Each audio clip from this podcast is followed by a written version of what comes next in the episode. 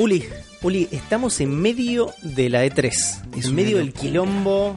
Es una locura. ¿Cómo lo estás viviendo vos este momento? Es una, fue una locura de fin de semana y una locura de lunes y una locura de martes.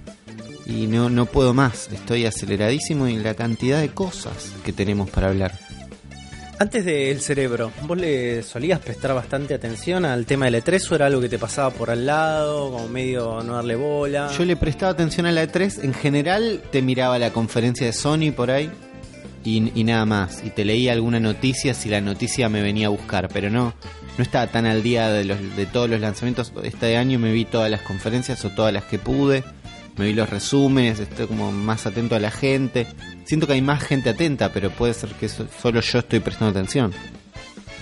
Yo te digo que desde que tengo el recuerdo de que fueron como transmitidas las E3, que se empezaron como de alguna manera a democratizar y que llegaban a las casas, eh, no me pierdo una, man. Lo vivo como un mundial para mí. Y siempre a veces cambio un poco de equipo, ¿viste? Como siempre fui medio cambiacapas. Y es lo que te pasa un poco en el, en el mundial también, ¿no? Es que no llega tu selección y bueno, pero ah, te gusta más esta. Entonces vas con esa, entonces dices, che, vamos con todo. Pero, man, ahora nuestra selección tiene una formación de la puta madre, ¿eh? Estamos Tiene- en un buen- muy buen momento y es verdad que es como un mundial. momento. Es muy un mundial, Y- yo lo vengo viviendo así. Exactamente, y lo único que me pone un poco triste de cada vez que llega la E3 es lo lejano que estamos nosotros de todo eso. Y, y duele, me duele un poco, porque me gustaría estar ahí palpitando la gente, me gustaría estar ahí en los gritos, me gustaría estar ahí en la adrenalina, en el minuto a minuto, pero por suerte, Uli, contamos con una figura sin igual nosotros Así es, así es. con, con un, el, el periodista probablemente más intenso y más barbudo que conozco, que en este momento es nuestro corresponsal de campo, es el tipo que ahí está en la trinchera, en la batalla y vamos a tener una comunicación directa con él No desde Los creer. Ángeles, Uli, para que vivo. nos cuente cómo está viviendo LE3 2017. Con ustedes chicos y chicas, el señor Mariano Riza, alias Ripi, el Barbeta.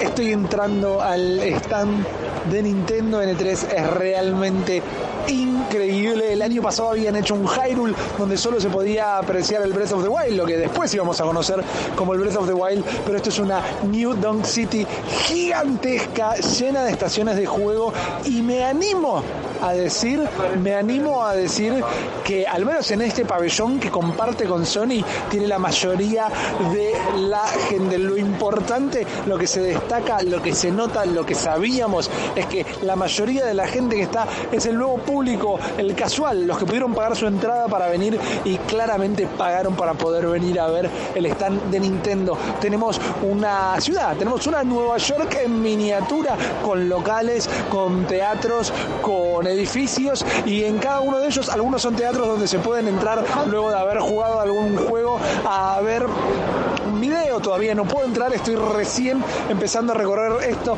Apenas se puede caminar realmente es una locura la cantidad de gente que hay hay estatuillas de distintos objetos con el gorrito de Mario y con su bigote hay un tanque de guerra con bigote y gorrito donde podemos empezar a percibir esta mecánica de Mario poseyendo objetos que pudimos ver en el video, la videoconferencia de Nintendo. Esto es increíble. Regalan gorritos con los ojitos, que es esta nueva mecánica, una vez más, del juego de Mario. Hay un globo estático gigante en el aire, en medio del stand, que dice Super Mario Odyssey. Con este logo, ahora que le estoy prestando atención, es bastante raro, ¿eh? demasiados colores, demasiadas figuras, pero todo lo que se vio del juego es increíble. Hay estaciones con Pokémon, hay estaciones con Splatoon 2, hay estaciones con ARMS, está para probar el Super Mario Odyssey, hay de todo, está el stand de Nintendo pegado al stand de Sony y la verdad que no se puede, no se puede medir la cantidad de gente que hay. La cola para jugar a los títulos de Nintendo le dan la vuelta al stand y si pudieran, si tuvieran por dónde, saldrían del centro de convenciones de Los Ángeles directamente. En la gran pantalla también en el medio donde se están mostrando, se están transmitiendo los torneos que sabíamos que iban a suceder, los Invitational, como los llaman, que en este momento están jugando un montón de coreanitos al Splatoon. Esto es increíble poder estar acá. La fiesta de Nintendo, aparentemente ahora el Splatoon está jugando Japón contra la bandera de la comunidad europea. Me imagino que será algún equipo europeo. No se puede caminar por acá realmente. Estoy viendo en este momento una pantalla con el Super Mario Odyssey y es increíble cómo se ve. Tenemos una cita nosotros para probarlo el día de mañana, así que por ahora lo vemos de lejos. Lo que puedo decir en este momento es que hablas con gente y la gente no entiende si te da misiones o es como un tutorial, pero es algo distinto. Si se puede decir, es algo distinto. Hay un local, no un local, perdón, no, un stand con amigos donde se pueden apreciar los nuevos, los amigos de Breath of the Wild, los amigos de eh, lo que es Super Mario Odyssey, todos vestidos de blanco, como si fuera una fiesta de Año Nuevo, amigos de Fire Emblem, de Pikmin, es realmente una locura, no puedo creer que estoy acá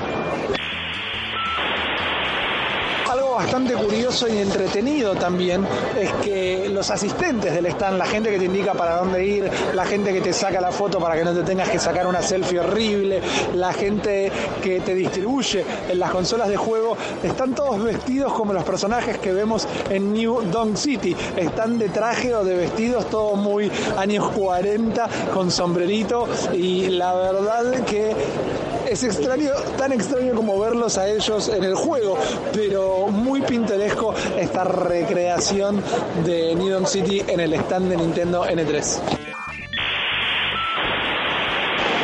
Estoy sentado en un stand de Nintendo, tengo una 2DS en la mano, estoy a segundos de probar Super Mario Odyssey, Rabbits y todos los anuncios de Nintendo. Así que en este momento no solo estoy en la cabeza, estoy en el corazón y estoy en el cerebro de la bestia.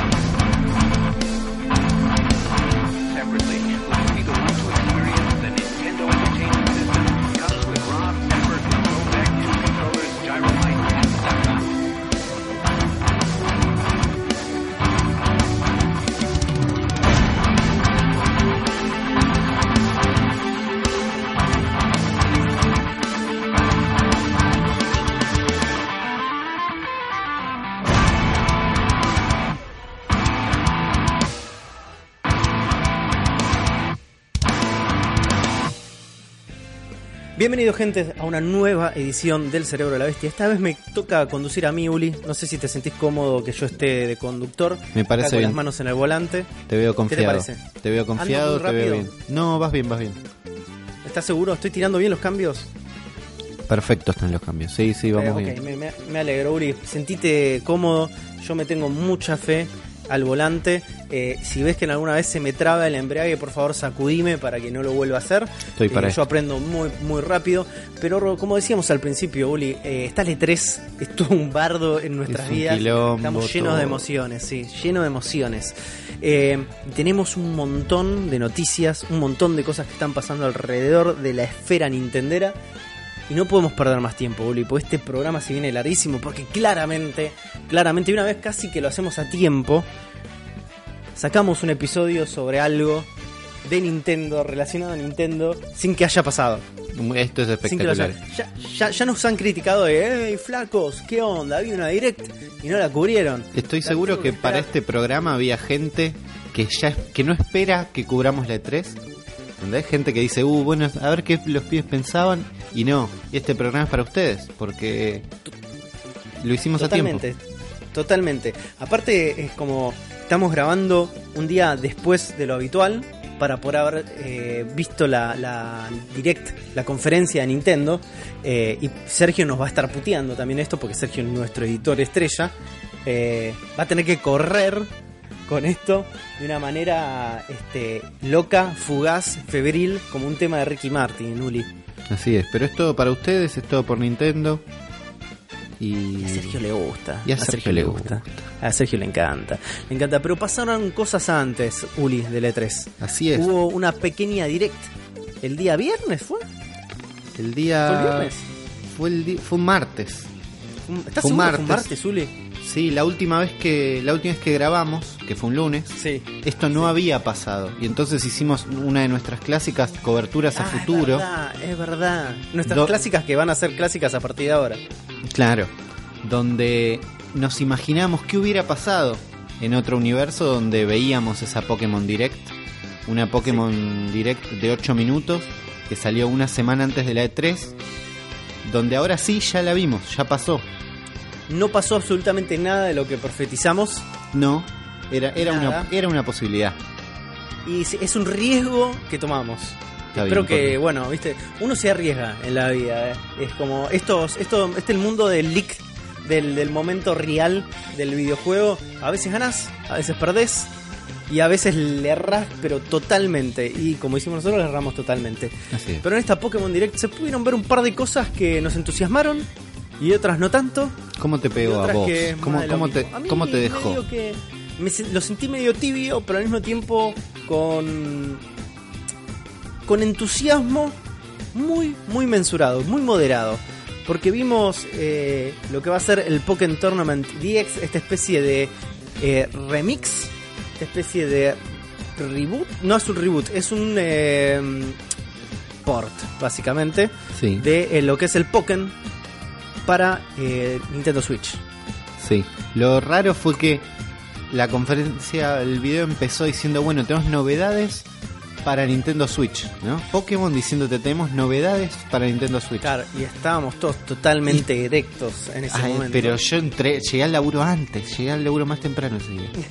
y, y de golpe dicen Pokémon y te muestran este Pokémon de pelea similar al Tekken y por eso el nombre, desarrollado por Bandai, que tiene bastante pinta, pero que no es lo que yo esperaba en ese instante. No, yo creo que nadie esperaba eh, que te digan, che, va a salir un Pokémon nuevo. Sin embargo, eh, yo no tuve el placer de jugarlo extensivamente en la Wii U. Sí lo toqué muy poco, muy por encima. Es una experiencia linda, es muy disfrutable. Y muy probablemente Ulillo caiga en este, ¿Sí? en este remix, ¿eh? Yo vaya a caer. Sí, sí, sí. Yo me acuerdo que Me atrae, ¿eh? Me cuando, atrae. cuando salió, cuando me enteré que existía en un principio solo para arcades en Japón, dije, uy, la puta madre, esto es un Pokémon de pelea en 3D, lo recontra quiero jugar.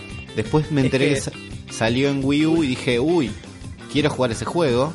Y todo el martes estuve tratando de volver a ese momento cuando yo lo quería jugar y mis sueños destruidos me, costaba, me costó mucho ese día.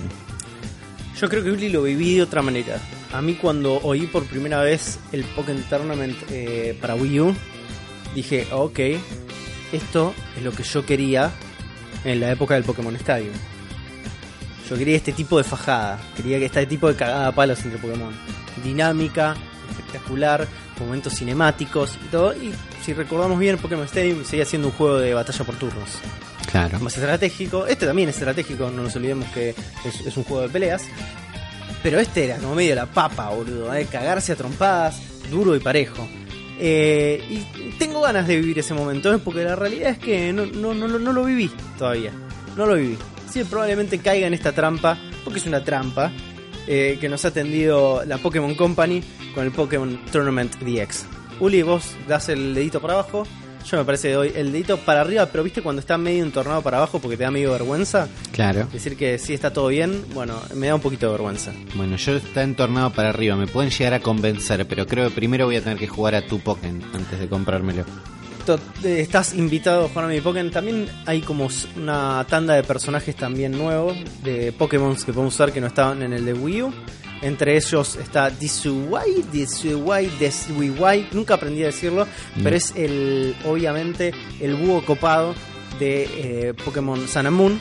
que oh, eh, el starter por definición, el mejor starter porque el gatito de fuego es para Giles y el otro es una foca que no tiene gracia, así que todos fuimos con... ¿Vos jugaste Sun and Moon, Uli? Todavía no. Creo que lo hablamos la semana pasada. Todavía que lo no. debes. Estaba esperando un Stars. 3DS. Llévate mi 3DS cuando quieras para si tenés ganas de jugarlo. Borrar el save, no me importa nada. Eh, el parte de la magia de Nintendo es compartir. Me parece muy bien. Eh, así que va a estar un par de personajes nuevos. Se ve interesante, se ve muy colorido, se ve a 60 cuadros por segundo. Así que está todo bien. ¿Qué más tenemos de la Pokémon Direct? Después nos presentaron que el Pokémon Gold and Silver, juego títulos clásicos de la segunda generación de Pokémon, van a estar disponibles en la Virtual Console para Nintendo 3DS, así como al Ujú. paso. Y casi igual de al paso, o sin darle mucho tiempo, nos mostraron el Pokémon Ultra Sun y el Pokémon Ultra Moon viniendo a 3DS. Estos serían como no sé si llegan a ser como el Black and White 2, pero son una nueva historia dentro del mismo mundo del Sun and Moon con algunos Pokémon nuevos. La comparación que hiciste con el Black and White 2 es exacta. ¿Es exacta? ¿Eran eso? Sí. ¿No eran una continuación? Eran, sí, pero era una continuación, pero el mismo mundo, man. Es la misma generación. Sí, y, lo- y creo que los mismos personajes. Está bien. Eh, ellos no, se los notaba, no se los notaba tan entusiasmados. Fue como un momentito de la presentación. Me gusta que y me confunde al mismo tiempo que le pongan tanta onda a la 3DS. Eh, porque Es lo que es lo que hablábamos desde la época de Sergio González esto. La 3DS no va a morir tan fácilmente. La No, chiquita se ganó el corazón no. de mucha gente, mucha gente la tiene y van a tratar de exprimirle hasta la última gota. es verdad que si en ese momento, si en esa presentación salía un Pokémon para Switch, era como pegarle un tiro en la cabeza en el piso a la 3DS y era muy violento para Nintendo. eso. Era muy violento, muy violento. De hecho, este también era una carta que si iba a pasar, iba a pasar en el E3. No iba a pasar una ahí. También. Entonces, estar tan cerquita del E3, ya nos imaginábamos que esta Pokémon Direct no iba a traer eh, grandes fuegos artificiales, ni grandes explosiones, ni grandes bombas. Así que fue una, fue una Direct de Pokémon tibia, Sí. en el mayor de los casos, pero entretenida dentro de todas las cosas con lo que tiene para ofrecer. Eh, ¿Estoy adentro de Ultra Sun and Moon? Todavía no lo sé. ¿Estoy dentro del Pokémon Tournament DX? Mm, sí. Sí. Sí, porque no lo tengo. Sí, porque es un juego que, no, que todavía no leí. Después de la Pokémon Direct Uli nos enteramos que la empresa Nico se viene con un montón de juguetitos que nos van a volver locos. Es así, ahora están aprovechando la E3 y la, y la movida con la Switch para empezar a largar todos los accesorios que estábamos esperando. Y el primero, y el, el que nos lleva a ver qué más sacó Nico, Nico es una compañía que se escribe N-Y-K-O, sacó un dock portable, que era lo que estaban pidiendo todos en sus casas. Un, un dock para Nintendo Switch, que es una basecita pequeña y que te deja Claro, es mucho conectarlo. más portátil, Claro, que más lo amigable para el bolsito. Así es, porque yo llevo la Switch a todos lados, no llevo el dock a todos lados. Y me pasó, por ejemplo, el otro día que caí a la casa de unos amigos que estaban jugando el peor eh, imitación de Mario Kart que viste en tu vida. No, no uno ¿Cuál de los peores. peor? ¿Cuál es el peor? Eh, Boogie Beach Racing Randing, algo así. Salió para Android y para PlayStation 4. Y ellos lo estaban jugando felices. Y si son felices con ese juego, todo bien. Pero si yo en ese momento tenía el, do- el dock portable de Nico y les encajaba la Switch en la tele, les volaba el cerebro. ¿entendés? No, y les cagabas la vida porque no podían volver a jugar Beach Buggy Racing. También, porque es injugable No, ese juego, es- pero bueno. Ellos eran felices, ¿no? Y jugaban, me ganaron una carrera porque no dobla. Pero mm, yo les, mo- les, les mostré el juego en la Switch y dijeron, uy, qué bueno, no sé qué, pero tipo, quedó ahí. Si yo, me, si yo me pudiera adueñar de todas las teles que tengo cerca cada vez que tengo la Switch, me voy de gira por el país. ¿Y quién te dice por el mundo? Está muy bien, está muy bien. Y ahora con lo de Nico se te permite. Sí, Ahora te hago una pregunta, Uli. Te hago dos preguntas por al favor. respecto. Es esta, este tipo de dock nuevo, ¿no? Sí, que vos tenés la posibilidad de, justamente, que es la, la única funcionalidad que tiene el dock es para apoyar la Switch y que salga un HDMI para poner la tele, ¿no? sí. ¿Cuál es el, ti- el tipo de, de patente, cuál es el tipo de licencia que tiene Nico para poder hacer estos estos periféricos locos para, para Switch? O sea, ¿está todo bien o está todo medio mal? Está todo bien. El, el Nico Portable Docking Kit para Sí. Nintendo Switch TM está, está aprobado por Nintendo, es oficial. Ok, ok. Y no es una chinada como la de PlayStation 2 que nos llegaban a nosotros. No, es, es un dock oficial que te permite. No tiene los puertos USB que tiene el dock. Y viene sí con un cargador a la pared. Así que. nada, está todo bien. Yo le tengo ganas. Al mismo tiempo, Nico sacó un montón de soportes. Un Pro Controller de ellos, que es medio raro. Prefiero el Pro Controller común, pero no está mal. Un soporte para poner tu celular arriba del, Eso me, eso me medio que me perturba, pero al mismo tiempo me parece que es una decisión copada. tener el celular ahí. Porque ¿sabes qué hago yo cuando juego con la Switch ¿Qué? en modo portable? Me pongo el celular en el pecho. Cuando estoy Sí. en un sillón. Y Sí, a- yo al lo final hago de cuentas es como que a veces dejo de jugar para mirar el celular y a veces lo vuelvo a apoyar en mi pecho y de esta manera está todo en el mismo lugar. Uli. Sí, no, no es mala. También sacaron un dock más tradicional. No, no es un dock. Es un agregado que le metes atrás al dock, que es como si tuviera turbinas de refrigeración. Raro. No sé si hace falta refrigerar tanto la Switch. También sacaron no, no sé, pero yo ya empecé a escuchar como el ruido de la- del culo. Yo todavía, ¿Viste que todavía, no le, todavía no le escuché el ruido. O no le no presté suficiente atención, tal vez.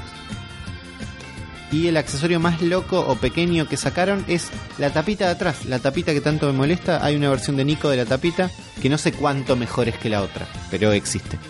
La tapita para hacerlo en modo portrait. Claro. ¿Eso? La tapita del Sí, que es portarretratos. medio, es medio frágil la que viene con la Switch.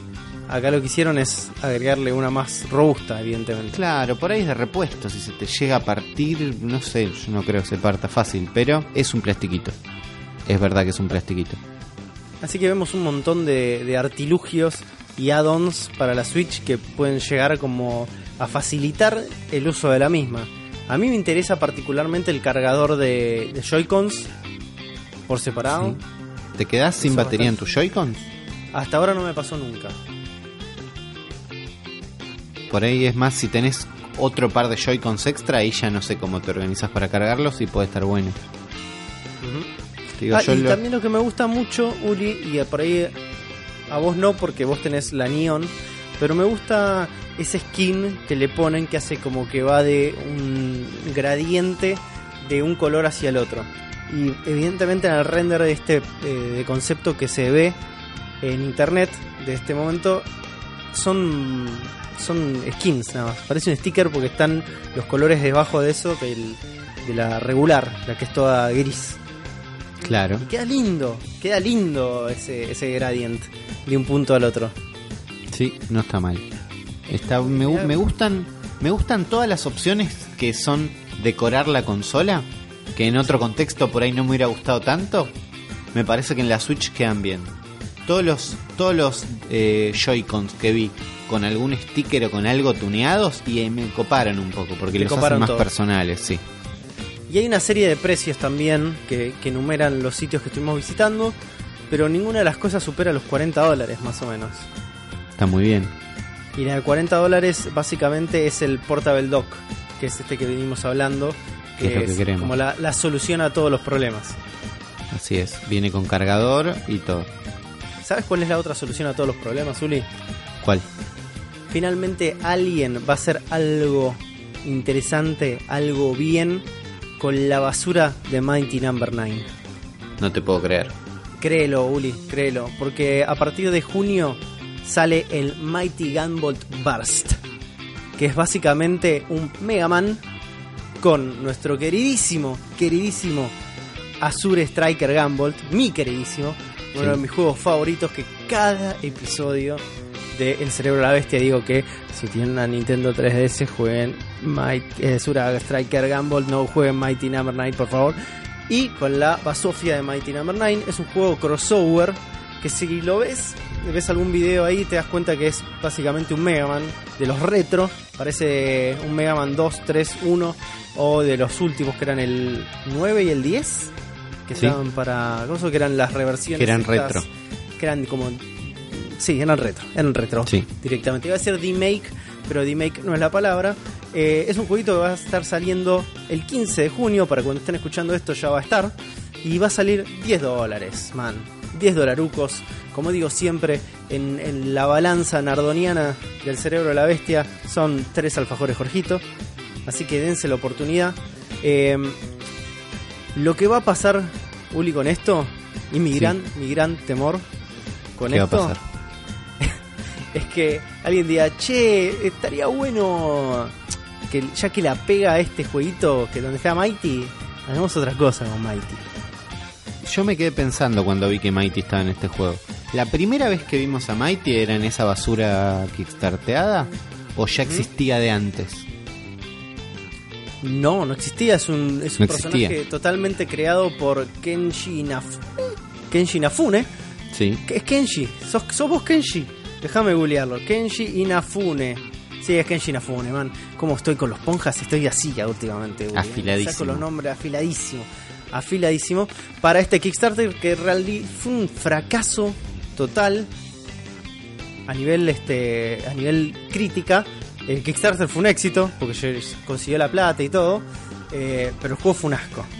Sí. Un asco. Y aparte Yo no le- es lo que no es lo que se había prometido inicialmente, porque la gente compró unos artes 2D muy lindos y después cuando empezaron a ver los primeros como eh, situaciones de alfa del juego y vieron ese 3D horrible, se como explotó internet, explotó totalmente. Hay cierto amor para la gente que, que, que tiene la mirada en el pasado, en el retro, con el coso 2D, 2.5D, que si le pones un 3D le estalla el cerebro, se vuelve loca, Sí. no entienden, no, enti- no entienden el concepto del 3D, viste, como se le escapa de su realidad y igual para este caso tienen, tienen la razón porque el juego terminó siendo horrible, horrible. Pero nuestros amigos eh, Inti Creates, a- aparte de salir con Mighty Gunvolt Burst eh, el 15 de junio para Switch, va a estar saliendo la versión de 3DS el 29 de junio. Y aparte se viene algo que me- se me cae la baba, Uli. Se me cae la baba. A va a salir el Azure Striker Gunvolt Striker Pack. Que va a traer eh, los dos juegos de Gunvolt. Los de dos, 3DS. tus, tus dos juegos Sí, favoritos de sí, para van Switch. a estar para Switch. Van a estar No. para Switch. Lo cual que prometen mejores, mejores gráficos, 60 FPS y el HD Rumble. Así Muy que ya me voy, a... estoy- es algo que nunca me pasó en mi vida, de esto de comprar eh, el mismo juego varias veces y lo estoy empezando a hacer, y, pero me tocan mi fibra, ¿viste? Me están tocando Y el sí. Azure Striker y, y me duele eso. ¿Sabes qué? único- Si, Sí, si contame. jugaron el, la demo, por lo menos, del. ¿Cómo se llama el otro juego de Inti Creates que recomendaste mucho y está buenísimo? El. Uy, me mataste. El de los tanques. Blast-. Blaster Master. Blaster Master, ahí está, gracias. Si jugaron la demo de Blaster Master, tiene uno de los usos de HD Rumble más impresionantes que vi en la Switch hasta el momento. Sí, yo lo jugué en 3DS, así que todavía me debo la experiencia en Switch. Bajate la demo y tira unos tiros y fíjate cómo se sienten en la mano. Ok, Eh, ok, la verdad que está muy bien. voy a tirar unos tiros y voy a ver cómo se sientan en mi mano, Uli. Para todos los interesados por el Striker Pack de Azura Striker Gunvolt sale el 31 de agosto, así que tienen tiempo para ahorrar platita y vale la pena, amigos, ¿eh? Vale la pena. Todavía no sabemos el precio.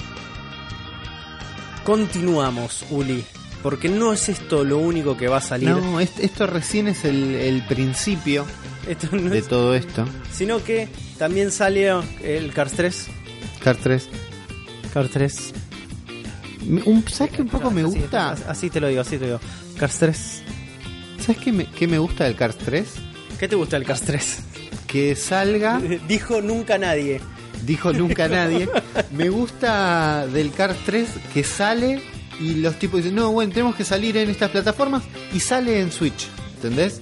Como un juego. Sí. Empezamos a tener juegos que no te digo sobran, pero que por ahí no querés jugar. ¿Me explico? Nos, nos empiezan a sobrar juegos. Hasta este momento creo que cada juego que salía, nosotros lo mirábamos hasta el último detalle, evaluábamos la compra, no sé si hasta no lo comprábamos instantáneamente. Y ahora empieza a salir, bueno, ahí está el Cars 3 que salió para varias plata. ¿Me explico? Sí, te explico. Te explicas. No voy a no voy a ni ver el trailer del Cars 3, pero me gusta que esté en algún lado del ¿Te, universo. te gusta que empiece a aparecer basura porque significa que hay, hay como intereses, eh, muchos intereses en la Switch? Eso, Claro, es, eso es lo que está pasando. Entonces, Eso. cuando empieza a aparecer basura, es como, ok, ok, lo- le- sea quien sea los desarrolladores, ya Switch está instalada como una consola más a la cual tenés que hacer el port obligatoriamente. Y eso, Eso. eh, de alguna manera, vos interpretás que es un buen síntoma. Sí, me gusta, me gusta. Ok, ok. Y otra, otro juego que va a salir es el Shantae Half Genie Hero, otro juego que está en Steam, que en este momento creo que está a 20 dolarucos.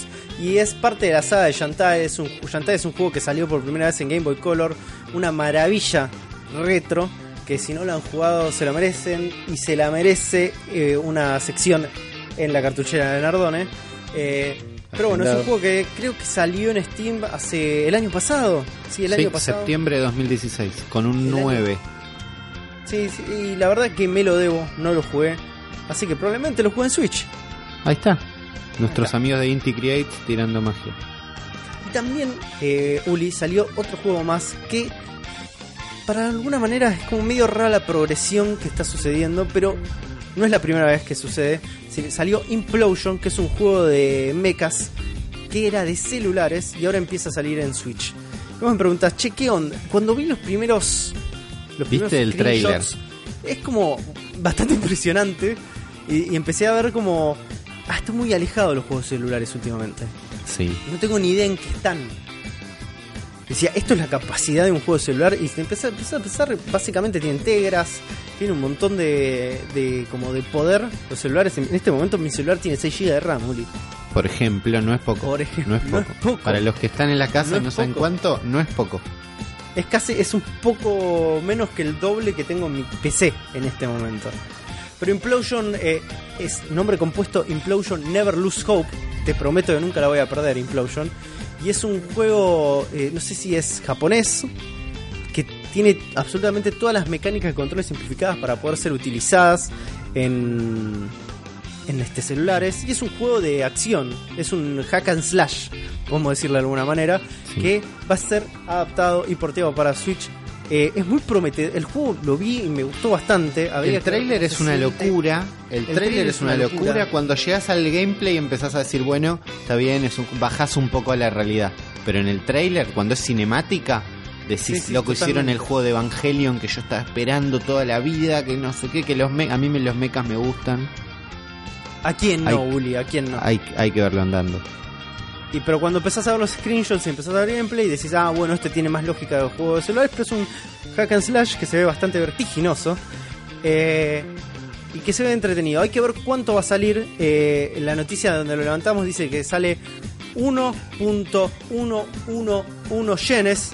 Así que no tengo ni idea cómo es la conversión yenes Sí, a eso, pesos. eso, eso es porque va a salir en el store de Japón inicialmente. Pero vamos a estar atentos para conseguirlo. Sí, vamos a ver qué onda. Vamos a ver qué onda con este juego. Eh, em, yo me meto en este momento en la tienda de Android y me dice es compatible con tu dispositivo y no me quiere cobrar un mango, así que ya me lo puse a instalar, Juli. A mí me ofrecieron 10 dólares por la versión de Android. Le dije, bueno, ¿Te espero. ofrecieron? ¿Te ofrecieron? Te dijeron, Uli, te vamos a pagar 10 dólares para que lo tengas? Al- no, me pidieron, me pidieron 10 dólares Ah, ok. y no, Hubiera no, sido no más, trance. mucho más cool que te hubieran querido pagar y hablan muy mal de ese juego. De última. Sí. Pero de lo que hablamos muy bien, Uli, es de la nueva adquisición del mundo del VR. Así es, porque hay una serie de juegos de Mario Kart que no son los que están en las consolas. No sé si te cruzaste con alguno. Yo me enteré en, Co- arcades. en Coto de, en Coto de Temperley que hay un Mario Kart Arcade. Hay una serie de Mario Kart Arcade que parece que están bastante buenos, basados en distintas versiones de Mario Kart a lo largo de los años. Y la última versión se llama Mario Kart Arcade VR. Y es un Mario Kart en realidad virtual que se ve eh, bastante prometedor, bastante espectacular.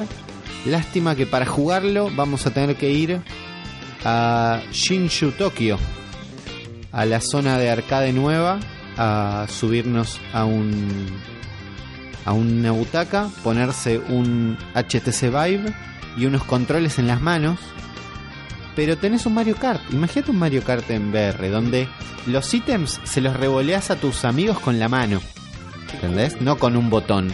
Vos tenés, soltás una mano del volante y le revoleas el ítem en la cara a Luigi, que está al lado tuyo. Yo tengo bastante ganas. Está flasheando ya. Estoy flasheando, sí, sí, con un GIF Está todo bien con esto también. sí. Nintendo dice, sí, está todo bien. ¿Es una versión oficial esto?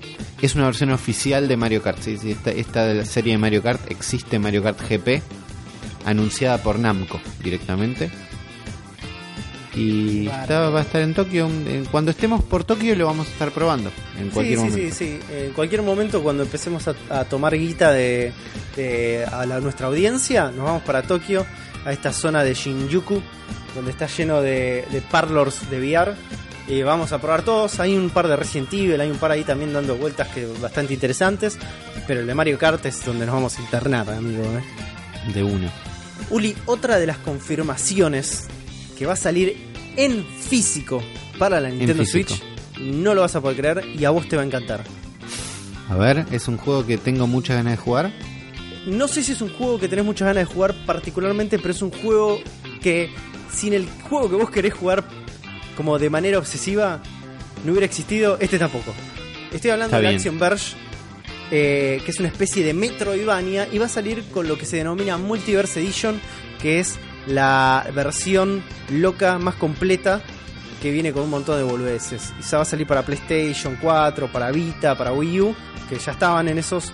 Pero esta versión física, este physical release va a venir con eh, un arte, un libro de arte, un póster, el mapa, banda sonora, un making of, todas las boludeces que suelen venir en este en estas ediciones de colector. Bueno, la vamos a tener también para Nintendo Switch Uri. Y la Me verdad gusta, que eh. si a vos te gustan los Metroidvania o estás loco con muchas ganas de jugar un Metroidvania, Action Verge te va a sacar un poquito esas ganas porque si bien está bastante bueno y lo disfrutas bastante, no tiene el encanto, no tiene el atractivo final de que puede llegar a tener un Castlevania o que puede tener un Metroidvania, pero se acerca bastante. Pero De se hecho, acerca porque cuando salió yo lo quise jugar, pero era para una consola que yo no tenía. Y entonces Sí. dije, lo vi de lejos. ¿Vos llegaste a jugarlo? Yo llegué a jugarlo, lo jugué para PC. eh, me gustó. Lo que me pasó particularmente es que venía de jugar el Ori, Sí. que es la misma me- mecánica de juego, o sea, la- la- el mismo género, de alguna manera. Eh, y el Ori es tan colorido y con tanto encanto que cuando pasé a este, me encontré con esta cosa medio eh, Metroid, eh, como de esencia, estética Metroid, muy lavada.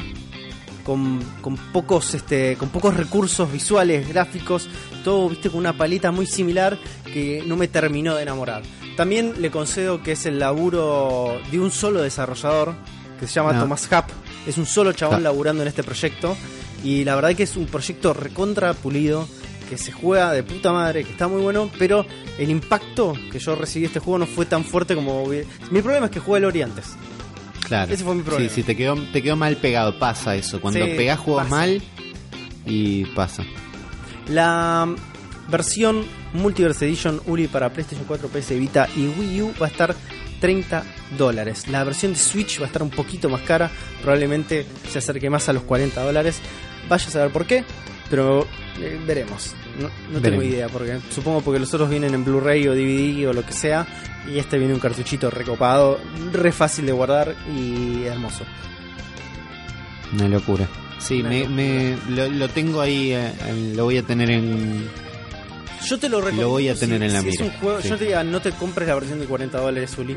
No, es creo. juego vale 40 dólares, por más eh, copado que esté, por más de todas las boludeces. Justamente el arte, un libro de arte, es, es como el fuerte. No es el fuerte en este juego, el arte. Está bien. Eh, y tampoco el imaginario, es un imaginario muy gastado. Esta cosa Claro, medio. yo me- me quedo esa idea. ¿El juego se relaja en algún momento o sigue tratando de hacer un Metroid todo el No, tiempo? no, no se relaja nunca. ¿eh? Es, es- es- su objetivo es ser un Metroid y, y cae bien parado, pero creo que sale victorioso. Eh, Está muy bien. Tiene esta, esta cosa que yo estoy un poco, un poco saturado ya de esta cosa medio Geiger, Alien, en toda su, su estética, que justamente obvio Metroid saca también de eso, pero estamos hablando de casi 20 años de diferencia. Así que si tenés la oportunidad de buscarlo en alguna otra plataforma donde te salga un poco más barato eh, y sacarte las ganas hasta que puedas jugar otro Metroid, que probablemente lo puedas hacer relativamente poco tiempo. Bueno, Pero no, no, no, esto se llama foreshadowing, Uli. Este, la verdad que no te recomiendo que gastes 40 dólares en este juego. está muy bien. Bueno, Ya, ya, ya te estoy buscando cuánto está en Steam en este momento para que te des una idea eh, cuánto puedes llegar a gastar. Porque no tiene mucho sentido. Está a 20 dólares. bueno es el 20 doble. dólares te pago. Es el 20 doble. dólares y me es, un- parece es un que es- juego de, 20 de 15 a 20 dólares. Es un juego definitivamente de 15 a 20 dólares. Valoramos mucho, mucho el- este, este emprendimiento de un solo desarrollador. Sí, me gusta es mucho cuando una sola persona hace todo y más si sale bien. Y es, Pero- es un juego con mucho, mucho amor. Es una persona le dedicó mucho tiempo y le puso muchas ganas a este juego y se nota, pero eso no significa que tenga sus problemitas, ¿no? No, está muy bien. Uli, Decime. han pasado muchas cosas en este 3 relacionadas a Nintendo, pero que se escapan de la esfera de, de- de- del nicho nintendero. Porque ahora todos quieren ser Nintendo, Uli. Todos quieren ser parte, todos quieren tener algo, todos quieren un pedazo de la torta de Nintendo. Y nos empezamos a dar cuenta que ciertas conferencias que estuvieron pasando durante esta semana de distintos desarrolladores, no solo se habló de la Switch, sino que han pasado locuras más, más grosas. Pero vamos a arrancar, vamos a arrancar de, Con el, do- poquito, con el domingo, con lo que menos el sábado, interesa. el sábado empezó esto. El sábado, el sábado, con la conferencia de EA, y que lo que compete justamente a nosotros, es que FIFA 2018 o FIFA 18 o como mierda quieran decirle, va a salir para Switch. Y se pudo probar, la gente lo está probando en este momento. ¿Y qué nos interesa de esto? Absolutamente nada. Pero parece que es una versión bastante competente, si bien eh, va a tener cierto downgrade con relación al resto de las plataformas donde va a estar corriendo. Eh, dijeron que va a poseer algunas características bastante interesantes como el método de juego este Ultimate Team, que va a ser este para poder jugar en ligas eh, semanales, para poder competir contra amigos y para poder competir por este recompensas en el juego. Básicamente lo copado de esto es que vas a poder estar llevándolo también para todos lados, vas a poder viajar y llevarte la experiencia del, del FIFA en un colectivo, te la a llevar al trabajo, te la a llevar a cualquier otro lado y, y esta cosa de la liga competitiva con el transporte va a funcionar bastante bien. Después del resto, medios va a tener todo lo mismo, va a tener las figuras principales, qué sé yo, man, es un FIFA, a nosotros mucho nos interesa, está bueno que esté No. porque es una experiencia pasajista para nosotros. No nos vamos a, no vamos a perder mucho más No, tiempo yo- en esto, yo funciona. lo que sí. ¿Qué Yo lo lo que espero es que salga una demo que te Sí. permita jugar con dos equipos un partido más o menos y tener eso. Claro, para es lo que jugar hice siempre en otras consolas. para poder eh, juntarte un sábado, jugarte un par de partiditos y listo. Vas a hacer Barcelona contra Real Madrid y se acabó. Y listo, sí, sí. Yo creo que no voy a ser más profundo que eso. Totalmente. Pero sí te vas a meter de lleno y sí te vas a totalmente enviciar porque acá eh, se te viene la noche, Uli. Se te viene la noche. Ahí empezó es- sí, sí, la sí. segunda parte, la segunda parte de la, de la continuación de la E3 fue con la presentación de Microsoft, que yo empecé a ver como perfil bajo, porque Microsoft no es una compañía que me caiga bien. Y estaban principalmente mostrando una consola mega recontra superpoderosa, que es la Xbox One X. Que es como que todo bien, seguro está buenísima. Mostraron unos juegos increíbles. Yo empecé a decir, che, habré elegido bien el camino, ¿viste? Como, yo no- sé vos si te pasó. 42 juegos, man. Era una cantidad de juegos bastante impresionante. eh, fue muy. que se veían bastante se, se veían bastante increíbles yo empecé a decir che bueno miré la Switch con cariño no pero tranquilo porque esto esto terminó terminó bien. Y para mí lo que fue el mejor anuncio de Microsoft fue que Microsoft es dueño de Minecraft desde hace un rato De y se están haciendo cargo es, es dueño de Mojang, la compañía que hace Minecraft, se están haciendo cargo y se están haciendo cargo muy bien.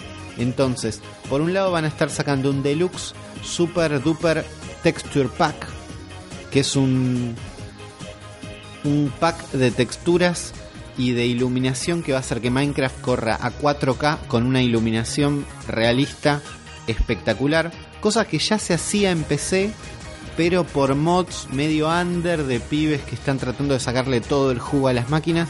Acá está hecho con un poco más de criterio Y donde se pone interesante es cuando nos enteramos que este Super Duper Pack, si bien la versión 4K va a salir en esta super nueva consola de Microsoft, va a estar disponible en las demás versiones de Minecraft, incluida la de Switch. Entonces en Switch vamos a poder ver un Minecraft un poco más lindo y lo que es todavía más divertido es que sale un nuevo update ahora en agosto llamado Better Together, Mejor Juntos, que va a permitir que todos los Minecraft puedan jugar entre ellos, man. Es una locura. Locura, locura total. O sea, vos vas a poder jugar desde Switch con tu hermano que lo está jugando en una PC. Por ejemplo, o al mismo tiempo, el otro día fue el cumpleaños de mi vieja, yo le regalé el Minecraft para el celular. Sí. Y entonces voy a poder jugar con ella. Se, ¿Cómo la se experiencia juntan todas las versiones. celular a diferencia de todas las demás? ¿Es más acotada? Y es, es acotada por el, por el control, porque tenés control de pantalla táctil. El mundo es un poco más chico. Y hasta ahora, cada versión de Minecraft era bastante distinta. La versión original de PC sigue siendo en Java, por ejemplo.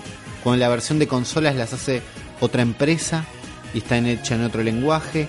Y está. Y la versión portable, o este Minecraft PE, eran como tenían distintas características. Lo que promete Microsoft ahora con este update es que haya una unificación dentro de todas las versiones, sobre todo en PC la que se llama eh, Minecraft Windows 10, que es una que desarrollan ellos. Y vamos a nada, me gusta que se hagan cargo que todos los Minecraft compartan ahora distintas las mismas funciones y que se puedan jugar entre sí todos menos la versión de PlayStation 4. Por ahora no hay noticias sobre cuándo se va a poder jugar con la versión de PlayStation 4. No sabemos si es una trompada de Microsoft a Sony, no sabemos si Sony no respondió los llamados. Sí, sí, no respondió sabemos qué pasó. No puso responder a todos en el mail. Claro, pero por ahora no se va a poder jugar con los usuarios de PlayStation 4, una lástima. Pero me quedé muy contento con este anuncio. Dije, es más, cuando anunciaron las texturas dije, uy, quiero una Xbox. Después vi que salía para todo. Dije, no, está bien, va a estar todo bien. todo bien, Y Minecraft, Minecraft está en buenas manos. Exactamente. Ta- Y este pack de texturas también habías dicho que sale para Switch entonces. Sí, sale para Switch, así que lo vamos a estar viendo bastante más lindo, lo cual me parece interesante. Eh, Es muy interesante. ¿Sabes que también es bastante interesante lo que mostró Microsoft? Un juego de Nintendo, man, prácticamente. Porque eh, se mostró el trailer de Super Lucky Tail. Y viejo, Sí. es un Banjo Kazooie, boludo. Es un. Es un Banjo Kazooie. Es un pobre. col- colectatón, como aprendí ese término hace relativamente poco. Es un eh, Donkey Kong Country, es uno de ese tipo de juegos. Y sinceramente, Uri, se ve hermoso. Se ve muy lindo. Me da como lástima que salga el mismo año que otro juego de colectar cosas que le va a romper el orto a todos los demás. Muy probablemente, muy probablemente tengas la razón. Pero se ve muy entretenido, muy colorido. Se ve muy lindo. Muy de escuela Nintendo. Muy de escuela Sí, Nintendo. sí. Así que es uno de los, más, de los atractivos más copados de lo que para mí fue eh, la conferencia de Microsoft, que fue bastante pareja a mi gusto. ¿eh? Mostraron muchas cosas, mostraron muchos juegos, se concentraron durante los primeros 15, 20 minutos de la, de la conferencia en hablar del hardware, que parece bastante potente, parece bastante vanguardia, según dice nuestro Blanchita González, en, algunos, este, en algunas decisiones. Y después juegos, juego tras juego, tras juego, tras juego, juegos. y Pum, que era lo que pum. queríamos. Y interesantes e indies que algunas compañías parecen haber descuidado. Pero bueno, cerró Xbox y a continuación al otro día, Uli, pasó la de PC, que no le importó a nadie. PC Gaming Show. Un, bodrio, Un saludo a todos los amigos. Un bodrio. Pero a la noche, bien entrada la noche, a la una y pico de la mañana en Argentina, estuvo la conferencia de Bethesda. Y Bethesda nos viene debiendo algo hace rato. Porque Bethesda Desde está, el, desde el primer día, creo. Bethesda está choreando, Uli, ya.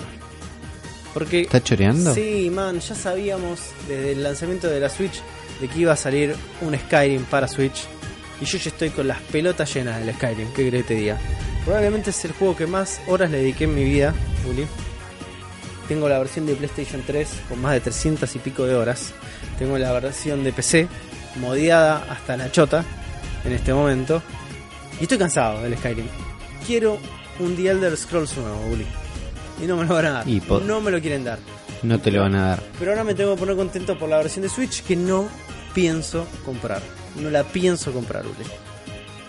yo cuando, salí, cuando me enteré que salía para Switch dije, bueno, tal vez sea este el momento de que yo entre en Skyrim.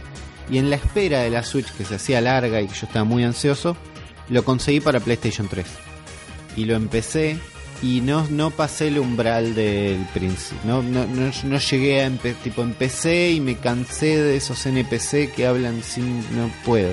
No podés. Me parece que no, es muy de PC, no es para mí. No Pasa para que, Uli, estás entrando no sé cuántos años tarde también al Skyrim. mí. también, es verdad. Es eso. Y no es un juego que haya envejecido desde el 2011 en adelante, casi seis años, muy agraciadamente. Por eso es tan importante eh, el laburo de los modders para este juego. Pero evidentemente le chupa un huevo eso a Bethesda, quiere que sigamos comprando y su manera de atraernos es bajo la implementación del uso de un amigo que lo que hace es como enloquearte todo lo que es eh, el inventario, un esquineo para que pueda hacer Link en Skyrim. Ah, qué sé yo, Raro. rarísimo. Cuando yo vi, cuando yo vi la Master Sword en Skyrim, entré como loco. Dije, sí, esta es la espada que quiero. Ahora por ahí te lo juego, me copó. Cuando vi el personaje entero, Sí, man, es, ¿No? es Li- Lizzie Tagliani Link- haciendo Link- de cosplay de Link, boludo. Dejemos hinchar las el pelotas. pelo ese ru- rubio desastre, sucio, más reali- un tal vez más realista, es un espanto. Es como. El está- traje de Link, no son no son seres humanos. No tienen encanto los personajes de Skyrim. Estoy hablando, eh, lo está diciendo una persona que amó a Skyrim, pero no son seres humanos. Y vos me estás ofreciendo probablemente al personaje más estético de la historia de los videojuegos y me lo estás transformando en una en un ser sin rostro. ¿Entendés? En una marioneta prácticamente. No, no compro, yo no compro. No caí en esa trampa No. yo. Evidentemente, como nos dice nuestro amigo y queridísimo Mariano Risa durante la conferencia de Bethesda, en el momento que apareció Link este con el traje el trajecito ese Link en el juego, porque eso no es Link, la gente se volvió loca. Y es como, bueno, midamos, midamos un poco las expectativas, muchachos. Evidentemente también va a tener otra decisión que me parece un poco extraña para Skyrim, eh, que es el uso de los motion controllers. Eh, no, no- no es algo que me vea haciendo constantemente jugando Skyrim. En algún momento me voy a cansar de hacer ese movimiento de arco y flecha. sí, sobre todo no, no se lo vio atractivo en el trailer. No, para Por ahí nada, está buenísimo, por ahí, pero no creo que esté a la altura de un, Skyward Sword que te jugás entero con movimientos sin problema. Parece más un raro. Es, es raro, porque ¿Cuánto va, a ¿Cuánto va a costar esto? No Un- tengo ni idea. Skyrim no, en no- Switch. No, lo di- no sé si está el precio todavía. Nad- ¿eh? Nadie dijo ni precio ni No fecha, ni pero fecha, no ponele. precio ni fecha. ¿Cuánto? ¿40 dólares? ¿30? No sé, yo Sí, creo que lo van a 60, querer cobrar Lo van a 60 y cobrar 60. 60 dólares y no va, el- ya está. Es un juego de hace 6 años atrás. Se lo van a quedar ellos a 60 dólares. Ya te, ya te digo cuánto está en Steam esto, porque si está, creo que en Steam en este este, momento momento, está- está a 40 dólares. La, la Special Edition, que viene con absolutamente todos los DLCs habidos y por haber. Bueno, esto parecería, según analistas del trailer, estar basado en la Special Edition. Es que no tiene sentido. Y, No tiene sentido sacar, Si un, no es. sacar un juego de hace 6 años recortado. y no. No tiene sentido. Sería el último What the fuck Bethesda que sale en Skyrim versión pelada, ¿no? Sí. Eh, y que lo quieren cobrar 60 dólares. Vamos a ver cuánto Lo van vale. a querer cobrar 60 Yo- dólares. Sí, bueno, yo creo que no entro. ¿eh? Ya traté Skyrim, me parece que a menos que me quede sin juegos, que por lo que venimos viendo no va a ser el caso, no creo que esté paseando por Skyrim pronto. No, yo tampoco, Uli. Yo tampoco. Es un juego que decidí en algún momento de mi vida que no iba a volver a jugar. Y menos mal, porque se me estaba consumiendo. Pasé por lo menos, Uli, 150 horas reloj mirando eh, eh, cerraduras y viendo cómo abrirlas en este juego. Así que Está muy bien, no, estoy en un momento de mi vida para volver a hacer eso. está bien. Te falta, es mucha energía repetir una cosa. así. Exactamente, pero sí hay algo que, que en mi vida está lista para ser recibida. Hay algún momento, estoy dejando un espacio para algo que no pensaba que iba a ser capaz de ver en este momento que estoy en la Tierra, en mi vida. Porque Nintendo abrió sus IPs. Está permitiendo que otros Sí. desarrolladores agarren sus propiedades intelectuales y digan, hey, ¿podemos hacer un juego con esto? Y Nintendo dice, sí. Impensado. Esto hace 3, No. 4 años atrás te decía no podía llegar a pasar. Y habla mucho, No creo que sea un sí fácil igual, ¿eh? No creo que sea un sí fácil. pero habla... Creo habla- que tenés que... Uli, Uli, sí. no es menor. Habla de un cambio de mentalidad muy importante que está sucediendo en Nintendo. Y que puede llegar a ser el detonante de una nueva era dorada. Uli. Me Porque gusta. estuvimos el domingo también, ¿no? ¿Cuándo fue la...? eh, eh, Esto ya fue, el lu- sábado. No, fue el, no, ¿la de Ubisoft fue el sábado? No, lunes, lunes. Fue el lunes. Yo estaba sí, fue el trabajando. lunes. No sí. edites, Sergio, déjalo De- así. El lunes tuvimos la conferencia de Ubisoft. Y había Mario, man. Había Mario. Mal. Y arrancó con un invitado, así de entrada, Ah. esta conferencia La postal, arrancó... es la postal del E3. Es la postal, Es la postal del E3. Es la postal de este 3. Definitivamente. Ubisoft, por quien yo no ponía muchas fichas porque tampoco es una empresa que me encanta y porque dije van a hablar más del Assassin's Creed que Microsoft ya nos nombró. Pero la empecé a ver, ¿no? Empecé a ver la conferencia y apareció un hombre de Ubisoft diciendo que primero quería invitar al escenario a alguien muy importante para él y muy importante para todos, que es nuestro amigo personal, Sí. Amigo de la casa. Shigeru Miyamoto, Sí, amigo de la casa, Shigeru Miyamoto, que apareció contento como siempre, con un arma en la mano, como ya lo hemos visto entrar a otras E3, a presentar el Mario más Rabbids Kingdom Battle en acción. Que es un juego que está mucho más bueno de lo que yo esperaba. Conceptualmente es un accidente de tren. Sí. En los papeles es un accidente de tren. En el momento que lo ves, decís, ¿cómo esto no sucedió antes? Esto es una locura. Esto es una genialidad. No sé qué hacían los Rabbits antes de que se encuentren con Mario. Yo Pero- tampoco, Uli. Yo tampoco. no tengo, no tenía ni idea. Nadie. Para mí son los Nadie Minions. sabe qué hacían los Rabbits. Son los Minions. Son los- Son, lo- son los no minions. Pero se encuentran con Mario en un en un juego que es como un XCOM, que es un juego de táctico. ¿No? Tenés una grilla donde vas ubicando tus personajes, se mueven por turnos. Todos los personajes tienen armas divertidísimas. Hay rabbits que son unos conejitos locos disfraz haciendo cosplay de personajes de Mario. Está Mario, está Luigi, están todos peleando, escondiéndose, tirándose tiros. Mario tirando tiros creo que no era algo tan visto tampoco. Yo no, impensado. Lo del Mario con un chumbo, justamente. Cuidadísimo igual, tengo que decir que cuidadísimo, porque no es el mod del GTA V con Mario que ya vimos que es muy divertido, pero que te das cuenta que no estaría aprobado por Nintendo. Esto... No, está bastante cuidado. Mario cagándose a tiros con todos en un Kingdom Sí, en un Kingdom, Mushroom Rabbit Kingdom. sí, Sí, sí, mezclan todo mezclan todo. en un juego que parece divertidísimo. El desarrollador, del- el director del juego estaba en el público, no sé por qué no arriba del escenario, pero estaba en el público con los ojos llenos de lágrimas. ¿Quién, porque quién no, boludo? ¿Quién no? ¿Quién no estaría llorando en ese momento? Escuchame. el pibe dijo en una entrevista, yo me encontré con Miyamoto, le presenté mi juego y en ese momento dejé de ser un jugador y me pa- pasé a transformarme en un desarrollador que estaba haciendo un juego de Mario. Y Miyamoto mismo dijo, este pibe tiene corazón. Cuando vi que este pibe, cuando vi con el entusiasmo que, me, que este pibe me contaba de las mecánicas y las cosas de este juego, dije, esto va a estar bien, esto le va a hacer bien a Mario, esto nos va a hacer bien a todos y nos va a llenar de plata. Nos va a llenar También. de... No es menor. no es menor. No es menor. Esto abre, como decíamos, Uli, abre la puerta a un territorio inexplorado ahora, que es ver qué van a hacer eh, algunos publishers, algunos desarrolladores con franquicia de Nintendo. Y nos llevan justamente a nosotros a empezar a delirar qué cosas, qué juegos nintenderos, qué propiedades de Nintendo que son exclusivas nos gustaría ver hechos por otros desarrolladores. ¿Qué tipos de cosas podrían llegar a suceder?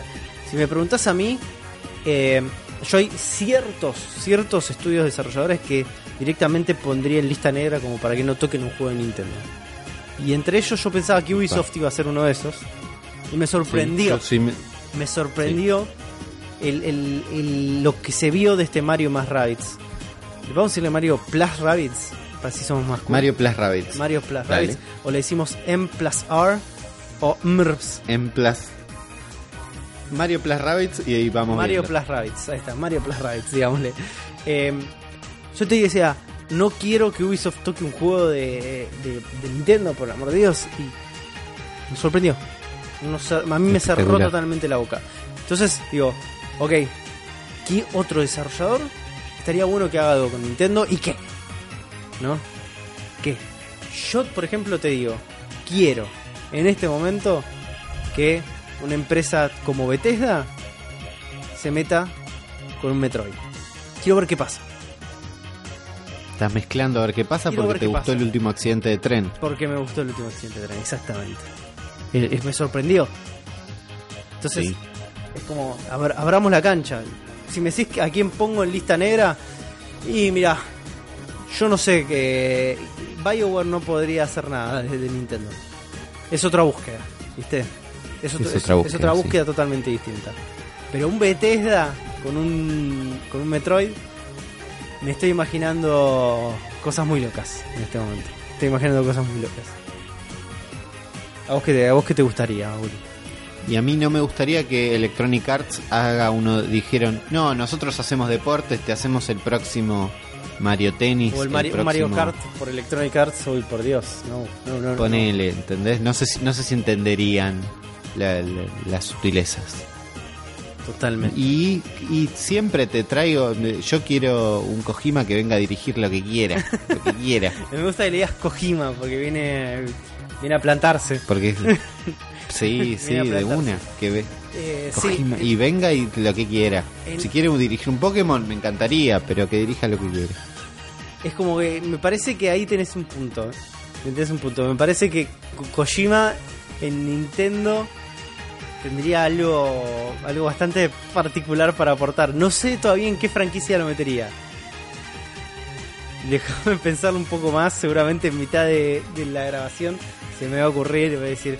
Che, quiero que Kojima haga un punch out, viste, como una cosa así totalmente Hermoso. sacado totalmente de Un contexto. callback. Y sí, pero puede salir muy pero bien. puede salir una locura, puede salir una cosa. Mientras tanto, te cuento que Ubisoft Sí. presentó otros juegos. A ver. También para Switch. Porque nos mostraron otro Just Dance, que medio que nos da lo mismo. Sí. pero que sale para Switch, para Wii U y para Wii. El Just Dance creo que es la el juego que más versiones tiene y sigue saliendo para Wii porque es un juego que la gente sigue Sigue jugando en algún sí. lugar con una Wii. Sigue comprando. Después vimos, vimos un juego de naves que yo no presté atención, yo estaba trabajando pero igual estaba viendo esto, que no presté atención hasta el final. Cuando terminó el tráiler del juego de naves, dijeron también eh, no, no, iba a para Nintendo Switch. Y dije, epa, yo tenía que prestar atención Tenías acá. que haber el prestado juego es el, aten- atención al trailer, Uri. Porque me parece que el, el- juego está pensado para Nintendo Switch. El juego se llama Starlight y es un juego Starlight Battle for Atlas. Y es un juego de naves, de exploración espacial, un poco No Man's Sky-esco, tal vez, en el diseño de algunos planetas. Sí. No así con sus intentos de ser un juego gigante y espectacular que engaña a todo el planeta.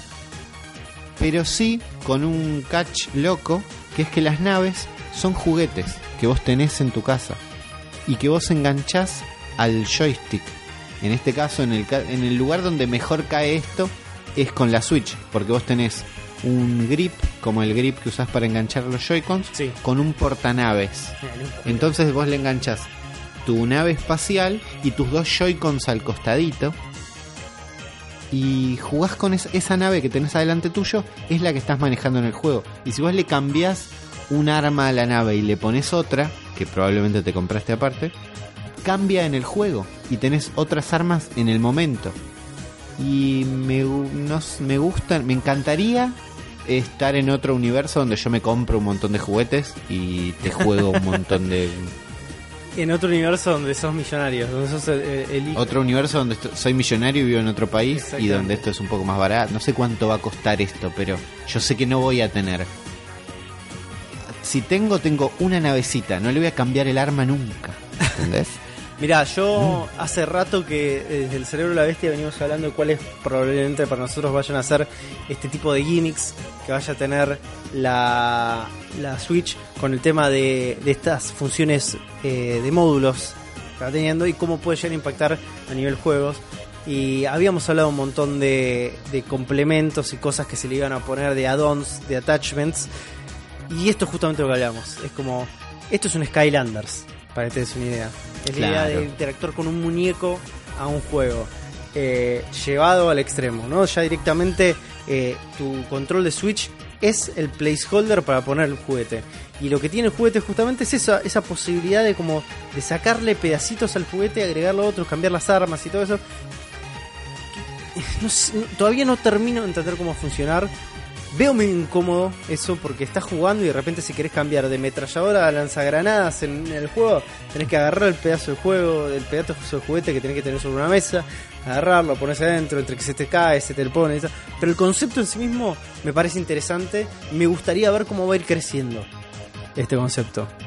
Porque Sí, es- vimos que hay varias naves, hasta ahora vimos dos o tres nada más, pero espero que a futuro haya un poco más y me gustaría ver cómo empiezan como a mezclarse todas las partes. Me imagino que va a terminar siendo como un universo medio de Legos, donde vas metiendo partes de naves a, tu- a distintas configuraciones que van a servir para que tu nave sea como más customizable, única. Este, entonces me gustaría ver el crecimiento de este tipo de, de tecnologías, de este tipo de, de propuestas, porque puede llegar a cualquier lado, o sea, puede llegar como a ser un fracaso total. O puede llegar a ser un game changer de alguna manera. ¿eh? Esta idea de empezar Sí, como me- a incorporar eh, objetos de la realidad al juego es un, es un concepto interesante. Me, gu- me gusta mucho, me gusta que experimenten. El juego también va a salir para Xbox One y PlayStation 4 con un soporte medio espantoso para que enganches la navecita a estos joysticks tradicionales, changa. no modulares. Se lo ve medio trucho, a diferencia de la carita del perrito. Y, y lo sentís como más parte. Cuando ellos te dan el grip para enganchar los Joy-Cons, parece como si hubiera estado pensado desde un principio para esto. Sí. Es que mm, Con lo cual vemos, eso nos habla de Ubisoft prestándole bastante atención a la consola. Totalmente, totalmente. Eh, y aparte, no, no es el trailer está enfocado justamente en Switch, en ninguna otra consola. Sí, sí. Después al final de al final del, del trailer siempre ves los loguitos que va, a estar disponible para Xbox One y va a estar disponible para PlayStation 4. Pero el trailer tiene los mandos de, de la Switch. Entonces evidentemente Sí. es un juego que está pensado para esta plataforma. Y Uli, llegamos a esta especie, a este final de esta especie de resumen por encima de todo lo que pasó satelitalmente del E3 fuera del spotlight de Nintendo. Te- tenemos un- un- una cosa más que Ah. Ubisoft Uy, man, qué plato fuerte. muy grosa, Sí. pero que no que nadie está muy seguro. Nadie sabe esto, bien ¿no? así- qué pasó, hacia dónde va. Nadie sabe bien esto. Sí. Pero Ubisoft nos mostró el trailer de Beyond Good and Evil 2. ¿Jugaste el 1? Es un juego que jugué el 1 un poquito. Sí. Eh, fue un momento complicado en mi vida donde no estaba para jugar un juego de Play 2. Traté, me andaba mal el DVD y lo terminé dejando, entonces no terminé de enamorarme del 1. Pero es un juego de 2003 de culto que parece ser espectacular. ¿Vos lo jugaste? Yo lo jugué, sí. De hecho lo tengo en este momento para Play 3. Y sí, es, es todo lo que acaba de decir. Es un juego de culto, es un juego que fue medio incomprendido en su momento, que fue amasando este seguidores a medida que iban pasando los años. Es un juego que hasta el día de hoy se juega bastante bien, si podés eh, obviar los gráficos de hace más de, de 20 años. No son 20 años, estoy exagerando, pero, eh, Pero son más de 10. son más de 10 Son más de 10. eh, el hipérbole. Este, pero muy entretenido, con una impronta muy, pero muy propia eh, y unas decisiones estéticas que para el momento eran muy, muy interesantes. Y el imaginario, viejo. El imaginario, no sé si estás eh, vos en contacto con lo que se denomina el Journey to the West, que es esa fábula china sobre ciertos personajes en la cual está basado básicamente Dragon Ball, Uli. Sí, más o menos te lo Es manejo. una especie de esa fábula eh, orientada en un futuro loco, este distópico. Muy, muy interesante, muy interesante. Vimos un tráiler zarpado, todo una cinemática entera, ¿no? Pero un, un tráiler muy lindo que nos mostró todo este mundo, de qué se va a tratar este juego y nada más. No sabemos para qué consola sale, pero los rumores hablaban de que este juego iba a ser una exclusividad para Switch, lo cual ya te estoy diciendo que no. No, yo creo Porque que el juego, se, se- el juego se ve espectacular, por lo menos en lo que se ve el trailer, y se ve, por más que esto sea una cinemática, se ve que es un juego grosso, con un laburo que se va a recontravender por todos lados, pero los que nos daban el dato de la exclusividad son las mismas fuentes misteriosas que hablaban desde hace varios meses de Mario Plus Rabbids, de que iba a existir, y que le pegaron hasta al compositor de la música de Mario Plus Rabbids. Estamos hablando nada más y nada menos que nuestra amiguita Laura. Nuestra amiga Laura tenía el dato de que Mario Plus Rabbids iba, iba a existir desde mucho antes que, que veamos las fotitos. Che, creo que esta imagen es de este juego, vimos la tapita. Mucho antes de eso ella venía sosteniendo esto y venía sosteniendo que el compositor iba a ser X persona, que resultó ser esa persona, que es el mismo que hizo la música de Banjo Kazooie, por ejemplo Claro. entre otros juegos. Googleable el nombre, yo en este momento no lo sé. Y también se habla de que podría tal vez sea una exclusividad temporal y que Beyond Good and Evil salga al principio para Switch. También hay quienes dicen que negociaron a Mario. Te- Bueno, te damos a Mario para el Mario Plus Rabbit si vos me das el Beyond Good Evil exclusivo. No sé si se movieron esas cartas. Solo nos queda soñar. Me encantaría que este juego, me encantaría que este juego salga para Switch. No sabemos. Eh, queda ahí. Es un, Es, es un un- interrogante que nos enteraremos en el venir. Tan solo un sueño. No sé si ya hay algún tipo de información que se estará comentando en los pasillos de la E3 en este momento. Un dato que tenemos, un dato que tenemos es que el motor que va a utilizar este juego es el Snowflake o algo así, Sí. que es el mismo motor que usa el Mario Plus Rabbids. Ok, genial, genial. Es un motor que está soportado en la Switch. Buenísimo, buenísimo. También es el mismo motor que usa The Division, así Bueno, que no sé, esto, pero esto bueno. ya nos está dando dato. un indicio de que la posibilidad de un port o la posibilidad del desarrollo directamente pensado para Nintendo Switch es real. Es, es- un motor que corre en la Switch. Es un motor que corre, ahí estamos, motor que corre.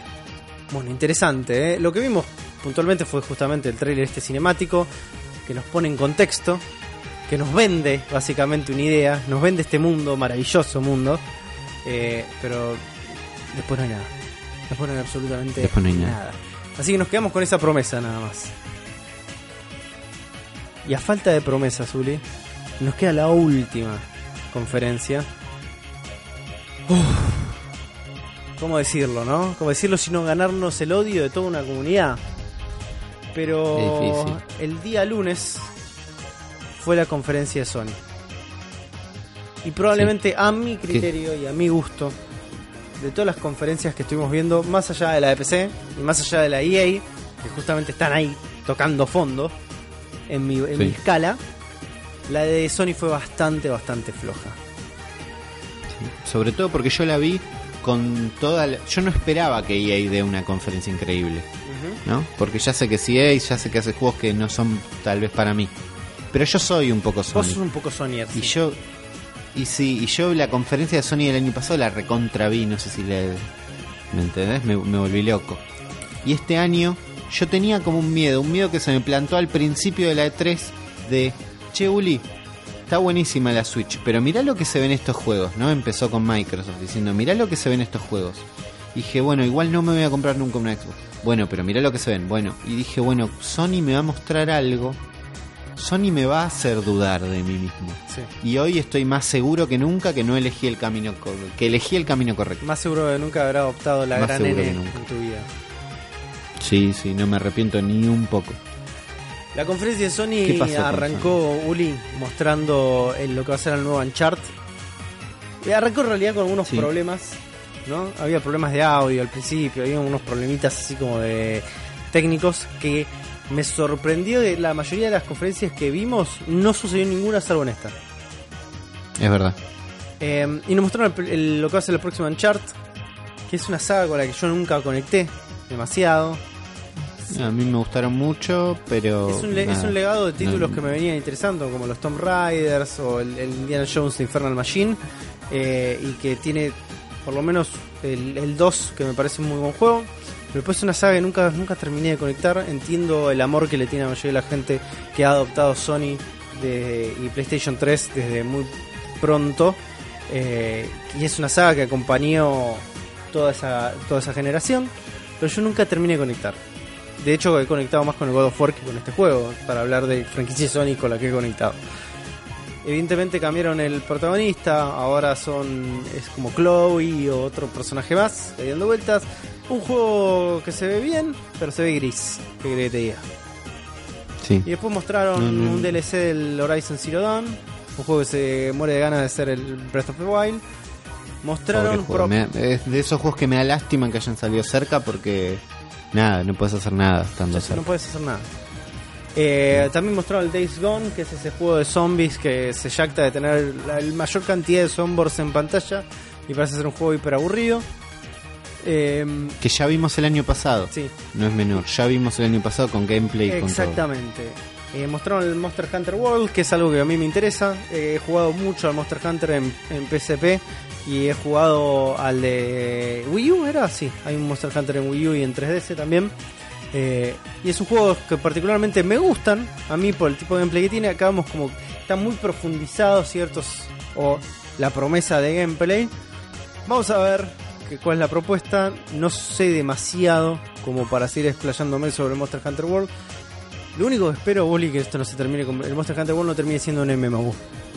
La palabra World me da cierto pánico en ese nombre. Sí. Eh, ¿Qué más? ¿Qué más? Bueno, una reversión de Shadow of the Colossus. Que se ve muy lindo, pero Shadow of the Colossus es un juego de PlayStation 2 que salió con una reversión por PlayStation 3 y ahora va a ser una reversión por PlayStation 4. La misma historia que Skyrim, paremos de chorear, por favor. Marvel vs. Capcom Infinite, Uli. No Pésimo presentado, calentarme si me menos un juego que este.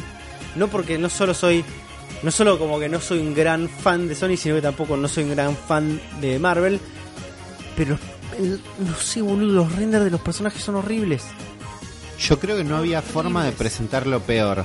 Yo creo que si te mostran una pelea de este juego, es mil veces mejor que el trailer que mostraron con estos personajes medio pelo, renders, ahí peleándola como pueden, contando una historia que no le importa a nadie.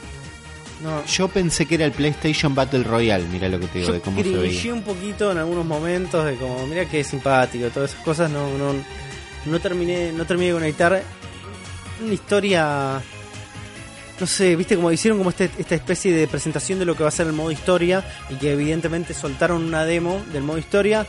Eh, me, me dio cierto. Y, y me van a odiar, me van a odiar todos, pero me pareció medio patético, Uli. Y es una palabra fuerte, Sí, sí. pero me pareció. eh, Es una palabra fuerte. Después va a haber otro Call of Duty ambientado en, el- en la guerra, Segunda Guerra Mundial, novedad, ¿viste? Todo bien. Probablemente unas cosas que más me gustaron ver, y no- pero no termino de entender eh, su función, es que para PlayStation VR va a salir un juego que se llama Star Child y es un plataformero. Me gusta, me gusta que en el mundo del VR haya juegos que no son en primera persona.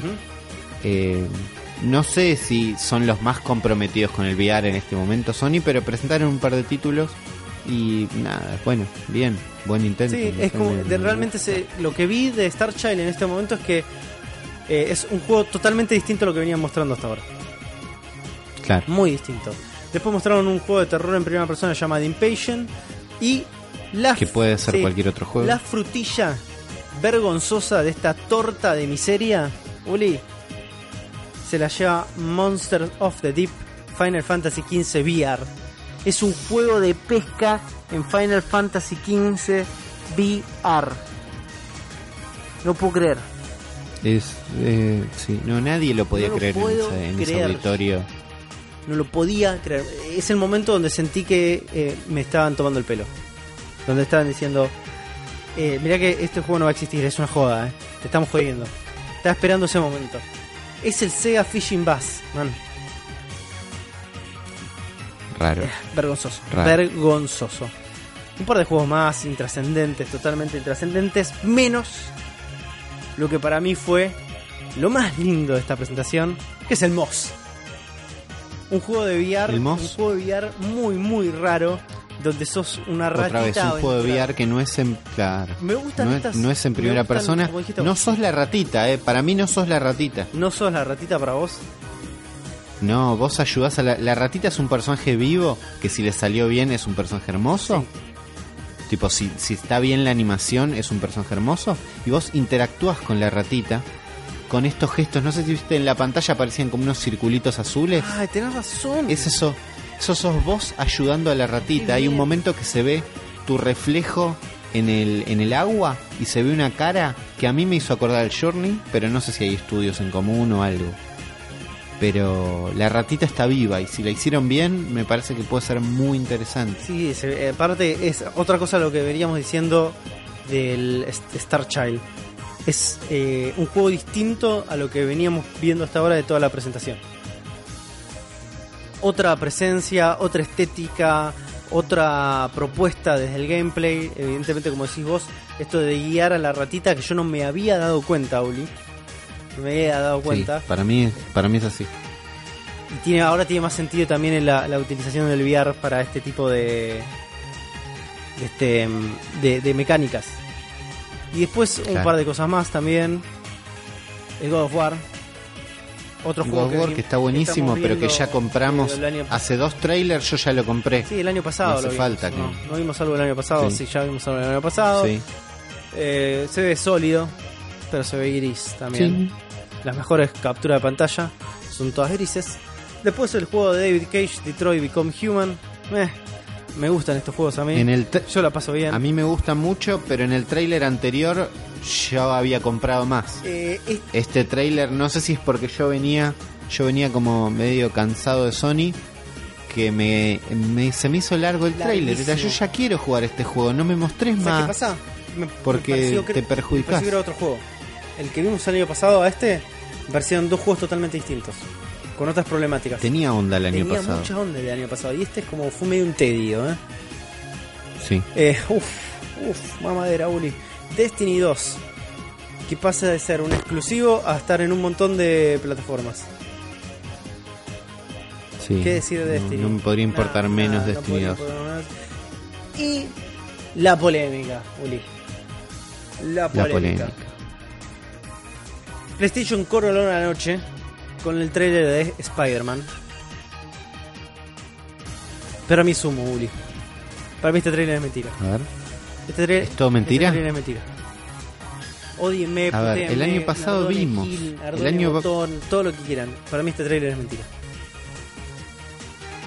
Y es raro. Es muy Está- raro. a ver, el año pasado vimos un poquito de Spider-Man y a mí yo fue como, bueno, me chupa un huevo Spider-Man. Y no es que odio Spider-Man, pero lo que vimos, un trailer de Spider-Man volando, me chupa un huevo.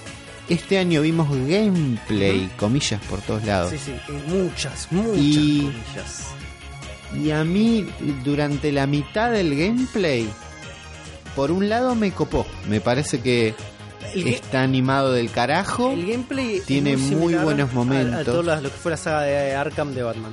A nivel lo que es Claro. los combates, de lo que se pudo ver. Sí. Pero después este tráiler está muy... O sea, te da una sensación de mundo abierto, pero yo lo vi muy confinado al mismo tiempo, ¿eh? Y todo el tiempo estuve, estuve pensando lo mismo. Te muestran una misión que está como llena, hasta tipo sobra, Quick Time Events. Que es algo que la industria se va alejando de a poquito porque no están tan buenos. ¿no? Ya Sí, nos es fuimos cansando de los Quick Es el Time vicio Events. que quedó de una generación pasada, el Quick Time Event. Claro. ¿No? En Play 2, cuando yo jugué el of War y tenía Quick Time Events, yo no lo podía creer. ¿No? Me pareció increíble. Ahora los ves y uy, es medio raro. Tenía muchos y este juego hubiera sido totalmente distinto y hubiera sido espectacular si te mostraran una misión secundaria y no una principal. Si estaban paseando por la ciudad y de golpe caían casualmente a una misión, me parece que te vendía un poquito más que esta situación cuidadísima que nos El mostraron. pecado, el pecado, Que no es para volverse el pecado loco. de este trailer justamente es eso. Es que parece totalmente scripteado todo ese momento. Y no se ve en ningún momento cuál va a ser la, la- el, el gameplay real. Cuál va a ser el momento cuando vos tengas Claro. el control en la mano. Y hablando con Lanchita, eh, él me dice, man, este juego se juega con un solo botón. Sí, se no me dio ningún momento la sensación de que estaba moviéndose con libertad este personaje durante todo lo que estábamos viendo. Todo esa situación que parece mundo abierto, en realidad parece un pasillo. Mi- Fíjate, estudié el tráiler, mirá cómo se mueve el personaje, parece un pasillo. Lo- lo- hoy, hoy y los momentos... vi todo el tráiler al grito de eso es gameplay, eso no, eso es gameplay, eso es scripteado, eso, eso, mm, eso no sé, eso no y había muchos no sé. Raro. Las primeras impresiones, a mí realmente la primera impresión que me dio era como, esto es espectacular, no puedo creer que sea un juego. Y a medida que iba avanzando, yo, eh, me fui cerciorando, esto no es un juego. ¿Entendés? Claro. Esto es un esto es un es un tráiler de concepto. El juego no va a terminar siendo así. Es eligieron el momento más espectacular, ¿no? Para levantar el hype por las nubes, para que la gente se vuelva loca. Y sin embargo parece una misión bastante intrascendente. Es un malo medio desconocido llevándose a algo. Sí. Y pasa de todo en el medio. Pa- O sea, explosivo ahora es esto, edificio, que le rompe todo, todo. Pero todo súper scripteado, como dijiste vos, todo lleno de Quick Time Events. Los momentos más interesantes son Quick Time Events, no, me- no, no utilizas el personaje, básicamente. Así No. que Tocas un botón, es un párrafo de rapper. qué sé yo. humo. Humo total. Humo en Los Ángeles, Uli. La Termina. La conferencia de PlayStation terminó con esto. Y para mí, dejó gusto a poco. A muy poco. La gente no sabía, si prestaste atención, la gente no sabía si irse, si quedarse, Sí, sí lo vi. La si aplaudir. gente quedó muy confundida. Mucho aplaudo, mucho aplauso con miedo, mucho y bueno, y- sí. ¿Qué pasó? ¿Qué ¿No? pasó? ¿Viste? Como. No, no entiendo qué está pasando. Como nos dijo nuestro corresponsal, la gente ahí estaba medio perdida. ¿eh? Estaba medio perdida. Dije, como, ¿fue esto? ¿Listo? ¿Ya está? O sea, yo viví en redes como unas primeras impresiones del juego Spider-Man, como diciendo, ¡guau! La gente desgarrándose las vestiduras. Para el final del tráiler, la misma gente estaba desgarrando las vestiduras. Era como, estaba un poco más escéptica, ya al final. Sí. Porque yo también, eh, cuando lo- la primera impresión fue un golpe muy fuerte, dije, wow, boludo, esto se ve de reputísima madre. Y para el final decimos, ah, no le creo. No sé si lo creo. Pero ¿para qué hacernos mala sangre, Uli? ¿Para qué seguir perdiendo el tiempo? Cuando ya sabemos quién es el campeón. Ya sabemos quién es el ganador de este 3. Uli, el ganador, el rey definitivo, el conquistador del E3 de 2007 no es nada más ni nada menos que la gran E. Indiscutible, Sí. man. Indiscutible, sí, sí. ¿Cómo viviste hoy tu una PM? ¿PM? No, eso. Sí, una PM del mediodía ahí en tu trabajo escondiéndote que no te vean para poder ver la direct de hoy. Eh, sí, no, no me escondí tanto. Eh, fui como anunciando, no todos saben que yo estoy muy entusiasmado con Nintendo. Todos ahí están bastante entusiasmados con los juegos. Cuando empezó la... Dije, uy, empezó la, la, la presentación de Nintendo. Desenchufé los auriculares para que se escuche por los parlantes y puse full screen. No, dejé, dejé chiquito. Dejé chiquito. Cuando mi jefe se acercó a ver, puse full screen, porque ahí estaba aprobado. Hasta que todo dijo, bien, todo ¿Querés que, bien. ¿Querés que lo ponga en, en mi compu que tiene mejores parlantes? Pues yo no tengo parlantes. Estaba saliendo por el monitor. Dale, le pasé el link y lo vimos en una pantalla grande, 27 Qué cool. pulgadas, Muy bien. volumen Copado, alto, muy copado, pero al mismo tiempo, mi jefe no es Nintendo. Es ¿Tu un poquito. Y tiene una. La, la última placa de video creo que es una 10, 1070. Ah, bastante avanzado. Bueno, tiene cuatro refrigeradas con líquido. Cuatro, no dos. Tiene cuatro puestas. Cuatro puestas refrigeradas con líquido en un gabinete que es como un lavarropas. Un enfermo. Entonces estamos, eh, era otra escala. Igual me entiende que un Mario es un buen juego, pero digo, está en un contexto que no era Race. favorable, ¿no? Sí, sí. Y arranca este esta Nintendo Spotlight, que a diferencia de las demás presentaciones, y como ya sabíamos, era un video grabado y editado, con un trailer y con una publicidad de Switch, ¿no? Una publicidad donde vemos otra vez el target de, de Switch, que no son pibes, no, tipo son 20s y 30s, todos, ¿no? Y todos muy cancheros No son niños ya. no son niños. Y están jugando, los vemos jugando ARMS, unos boxeadores jugando ARMS, muy cancheros, y unos pisteros jugando Rocket League. Y después unos pibes jugando Splatón, así como al paso. ¿Vos sabías que iba a haber un Rocket League en algún lado? No, Todos boludo, sabían- sí, pero totalmente de sorpresa me agarró. Todos lo sabían menos yo, ¿no? Yo no lo sabía, me agarró de sorpresa. Muy a- muy al paso. Fue, fue este, tuitear a nuestro amigo Patricio Londaitz, que es un entusiasta del Rocket League, que se compró una Switch y él estaba con la esperanza que en algún momento saliera y salió, man. ¿Y sabes qué? yo- Es una gran plataforma para el Rocket League. Y es un gran juego que yo tenía muchas ganas de jugar. Yo, al que jugué es el Super, Supersonic Acrobatic Rocket Power Battle Cars, que es el, el- Claro, la versión de Play pega. 3 peor vendida de, de Rocket League, que también es muy divertido, pero que no tiene el punch que tiene Rocket League. Y no tiene... Bueno, y ya vamos a llegar a Rocket League. Esto fue un- una publicidad que después es eh, reemplazada por Reggie, nuestro amigo Reggie, diciéndonos que cámara, sí. qué son los juegos, ¿no? Los juegos son una, los juegos son diversión, los juegos son una batalla, los juegos son experiencia, los juegos son un viaje. Y ahí Reggie nos invitó a participar de lo que iba a ser la conferencia que iba a ganar la 3. Así, así de fácil. Sin esfuerzo, porque no Y arrancaron con todo, y arrancaron con un público muy específico. Fueron directamente a los fanáticos de los JRPGs y dijeron, tomen acá, tiene el Xenoblade Chronicles 2 en la cara.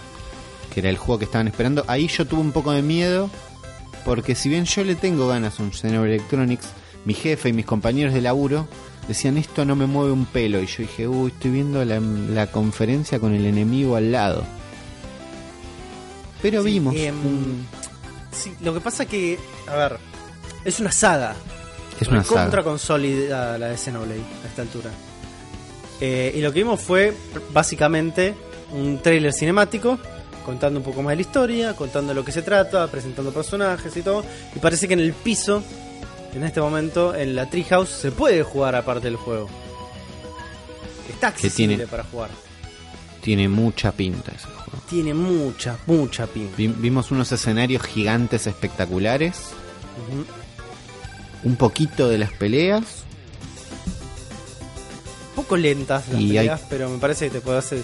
Este, porque uno está acostumbrado a juegos de acción, hack and slash y toda esa movida. Y ver una pelea eh, como un action RPG con esa lentitud, más viniendo de experiencias como de Witcher o cosas así, donde es un poco más veloz. Eh, pero me parece que tiene algo para ofrecer. No terminé de entenderlo del todo. Y tampoco estoy tan familiarizado con la Xenosaga como para No. este, saber bien cómo es cómo funciona el tema del combate o si esto es innovador o no.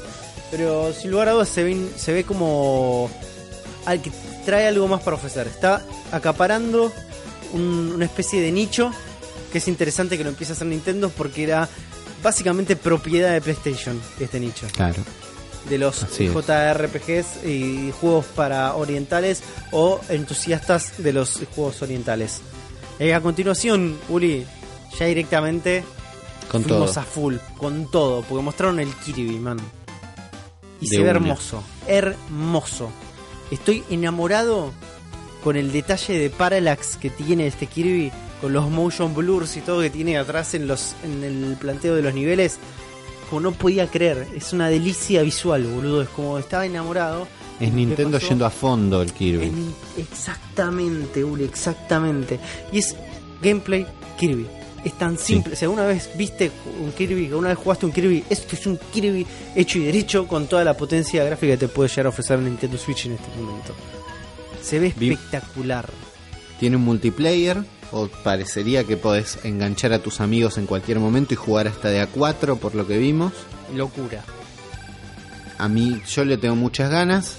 Es un Kirby que es un working title todavía, se puede llegar a llamar Kirby y las aventuras en la Switch o Kirby Sí, los o- colores o- locos. Sí, y Kirby está anunciado para dos- 2008. 2008, sí, 2008 en- al pasado. 2000 2008, Sí. a 10 años tenemos, antes. que, tenemos que viajar al pasado, Uli, para jugar este Kirby, por favor. 2018 Kirby y Ahí está. 2010 2017 Xenoblade Chronicles Ah, de 2000, entonces Xenoblade Chronicles sale este, este año. Holiday, Eso es otro- que otro- entiendo otro que es fin de año. Otro de esos detalles, muchos de los juegos que se anunciaron son para este año mismo. Sí, porque Cosa es que lo no que pasó en la de Sony. es lo que le pasó a Sony. A Sony le pasó que el año pasado ganó la E3 o le fue muy bien en la E3 con un montón de títulos que hoy no salieron. Entonces tuvo que empezar a mostrar otras cosas y que tampoco eran de este año. Entonces se, metieron solos en una trampa mortal. Nintendo nos trajo ahí un poco más de, de- de cosas concretas. Como que Sí. para fin de año ya estás jugando a Xenoblade Chronicles si tenías ganas. Para las fiestas. Y Totalmente. Kirby 2018. Está bien, honestidad, sinceridad. Honestidad, momento sí. de sinceridad es lo que vino después también, porque agarraron al chino este, lo pusieron frente a cámara y le dijeron, flaco, ¿cómo no está el Pokémon listo para Switch? Contales, un contales, par de años". a ver, contales. Apareces vos y te haces responsable vos, le dijeron, ¿eh? Y ahí apareció el chinito diciendo, bueno muchachos, eh, tengo algo que anunciarles, estamos laburando mucho todavía, de hecho en este momento mientras estoy grabando eh, frente a ustedes tengo un lápiz y un papel y estoy dibujando los nuevos Pokémon porque se viene un Pokémon exclusivo para Switch y ahí medio que todos dijimos, eh, moderadamente. Pero fue... Sí, "Eh". primero, primero el chabón dijo, bueno, como saben, este año les traemos Pokémon y yo dije, no me hables de Pokémon, que ya me hablaron de Pokémon en la otra cosa y ya no era un Pokémon. Y rápido cambió de tema y dice, pero estamos trabajando fuertemente en un nuevo Pokémon RPG eh, central a la franquicia, tipo no... Core, que- Core RPG. Core, era la Core es la palabra. Tipo, no es más o menos, no te vamos a engañar con algo. Es esto, no va a estar listo por más de un año, tal vez, dijo. O sea, no dijo 2018, dijo, tal vez tardemos más de un año en esto, pero lo estamos desarrollando. Y lo dijo con una honestidad que yo dije, bueno, bien, yo me quedo tranquilo con que lo están laburando, porque yo no voy a estar un año más especulando, ¿lo harán? ¿O mantendrán la franquicia en 3DS? ¿Qué pasará? ¿Esto nunca pasó? Me quedo más tranquilo ahora. Que tarden lo que Me- tengan que tardar. Banco mucho este momento seppuku que está teniendo el capo este de Pokémon Company diciendo, muchachos, voy- vamos a sacar un Pokémon de Switch, si no sale es culpa mía.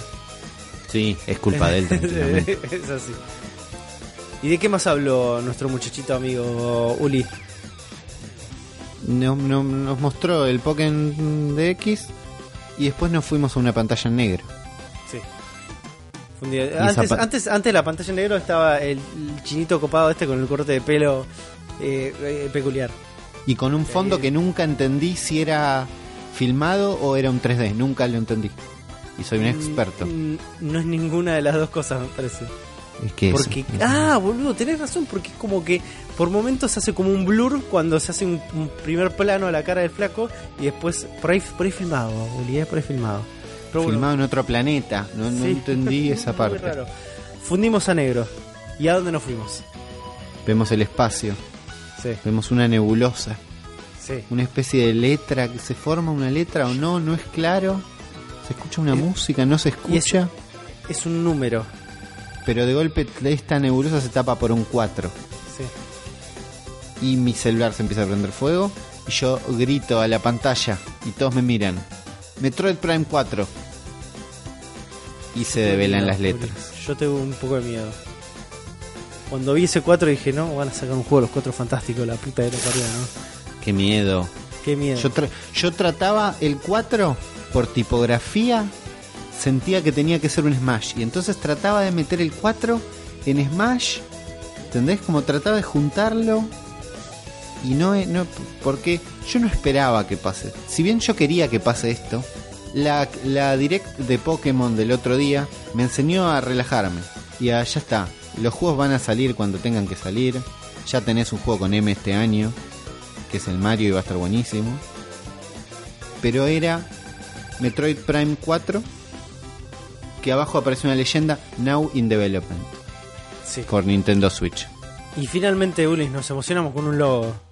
Nos Hemos caído, caímos, caímos Sí. fuerte. Caímos en la trampa. Eh, pero bueno, qué sé yo, man. Es un Metroid, es Nintendo. La- las promesas en Nintendo suelen cumplirse.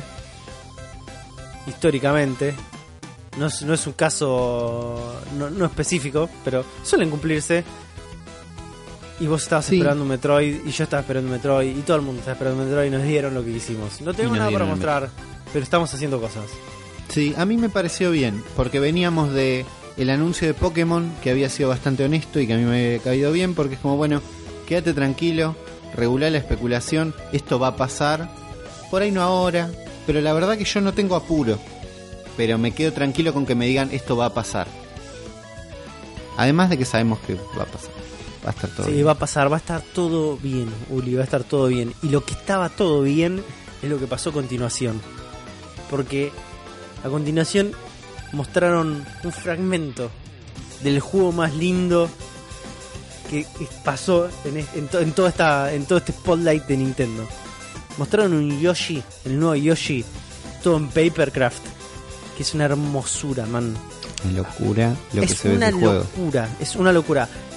Si se ponen en contexto, el gameplay es muy, pero muy similar a lo que fue el Yoshi Woolly World para la generación anterior. Pero la peculiaridad de este es justamente de cambiar toda la estética de lo que era, eh, al- el- ¿cómo se llama? Tela, lo que eran... Ah, ayúdame, Uli, ¿cómo se llama estos cosos hechos de lana? Ahí está. Lana, Gracias, Uli, ovillos me, reay- me reayudaste. Gracias, Uli. estoy para esto. Por justamente cartoncitos y, y papelitos, cosa que le viene muy bien a todo lo que se haga con Yoshi. Pero noté algo muy particular, Uli, que es lo mismo que me pasó con lo de Kirby, pero acá me pasó más. Acá era una locura. La profundidad. ¿Vos viste la profundidad de, de- de niveles, de- en, en el planteo de niveles, lo que está detrás, todo este, el planteo de escenario? Y lo el que está detalle, delante. Las texturas, lo que está delante, la Uno- definición unos de las movimientos de monedas. foco, la Los definición de las monedas Neo, y los movimientos de cámara. Hay unos movimientos de cámara muy reales que ahí mis compañeros, algunos con muchas placas de video, dijeron, ¿no, ¿esos son cartones filmados? ¿O es un No, no, juego? es Porque locura. estaba muy locura. bien. Y una mecánica de ir de un lado para el otro. De, de- del lado de adelante y del lado de atrás del nivel. Exactamente, de profundidad, justamente. De ir para atrás, ir para adelante en el escenario. eh, y justamente es ahí donde entra esas, esas, este, esos efectos de motion blur. eh, que cuando mueve la cámara sigue el movimiento del personaje y todo lo que está adelante, atrás, como que de alguna manera se, se vuelve más difuminado. Y cuando se difuminan las moneditas es increíble, boludo. Es increíble. Mirá el detalle, el nivel obsesivo de lo que me está volviendo loco. Pero es. Hay un, hay un cuidado, hay un amor que ya lo ves solamente en estos 30 segundos que muestran de gameplay que me volvió loco. El momento que, que termina estos esta muestra de lo que va a ser el Yoshi para Nintendo Switch, que termina tirándole con un huevito a una casa de cartón y este se despliega como si fuera un libro pop-up, creo que lloré. Lloré. Yo soy, yo soy muy eh, como observador de esas cosas de, de detallecitos y eh, me puse a observar el momento que se hace pop-up y cómo funciona cada una de esas cosas y se despliegan de manera tan orgánica y tan real que flashé. Flashé, Uri. Es, es muy realista y muy mágico. Las monedas fuera de foco son una locura. No, no, no estás, no estás exagerando. No, no, tampoco estoy exagerando, Uli, cuando digo que estoy realmente entusiasmado con lo que puede llegar a venir eh, desde la mano de Fire Emblem y todo lo que son los estilos de juego Musou, que son estos eh, los Warriors, los juegos Warriors eh, Samurai Warriors era Eh, Samurai Warriors jugué un poquito. Nunca entré del todo en estos Warriors. si Samurai Warriors, los Sengoku Basara, ese tipo de juegos de los cuales he jugado unos cuantos del género, pero nunca como te terminás como de, de enganchar, de vincular. Es como tiene una fanbase este, muy seguidora, muy fiel, este tipo de juegos. De hecho, hace una generación atrás salió el Hyrule Warriors, que básicamente es traer toda esta esta mecánica de juego Musou donde te ponen un campo de batalla, te tiran 25.000 enemigos y vos sos una máquina de matar que destroza este, todo lo que se encuentra en su camino. Y lo van a hacer ahora con Fire Emblem y con todo el repertorio de personajes de la saga Fire Emblem y se ve bastante copado.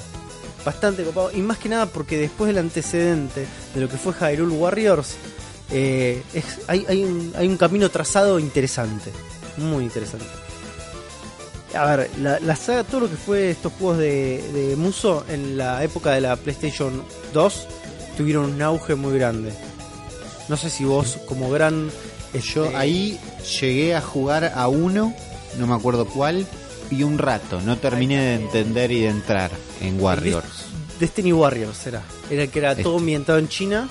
Y el, el que era en Japón era el Orochi. Orochi Warriors era. A ver, fuck. ¿Cómo se me fue el nombre de, de los juegos, hijo? Esto es parte de los 30, Uli. Cuando llegues a los 30 te vas a dar cuenta de que te olvidas el nombre de los juegos. Los reemplazás por otras cosas.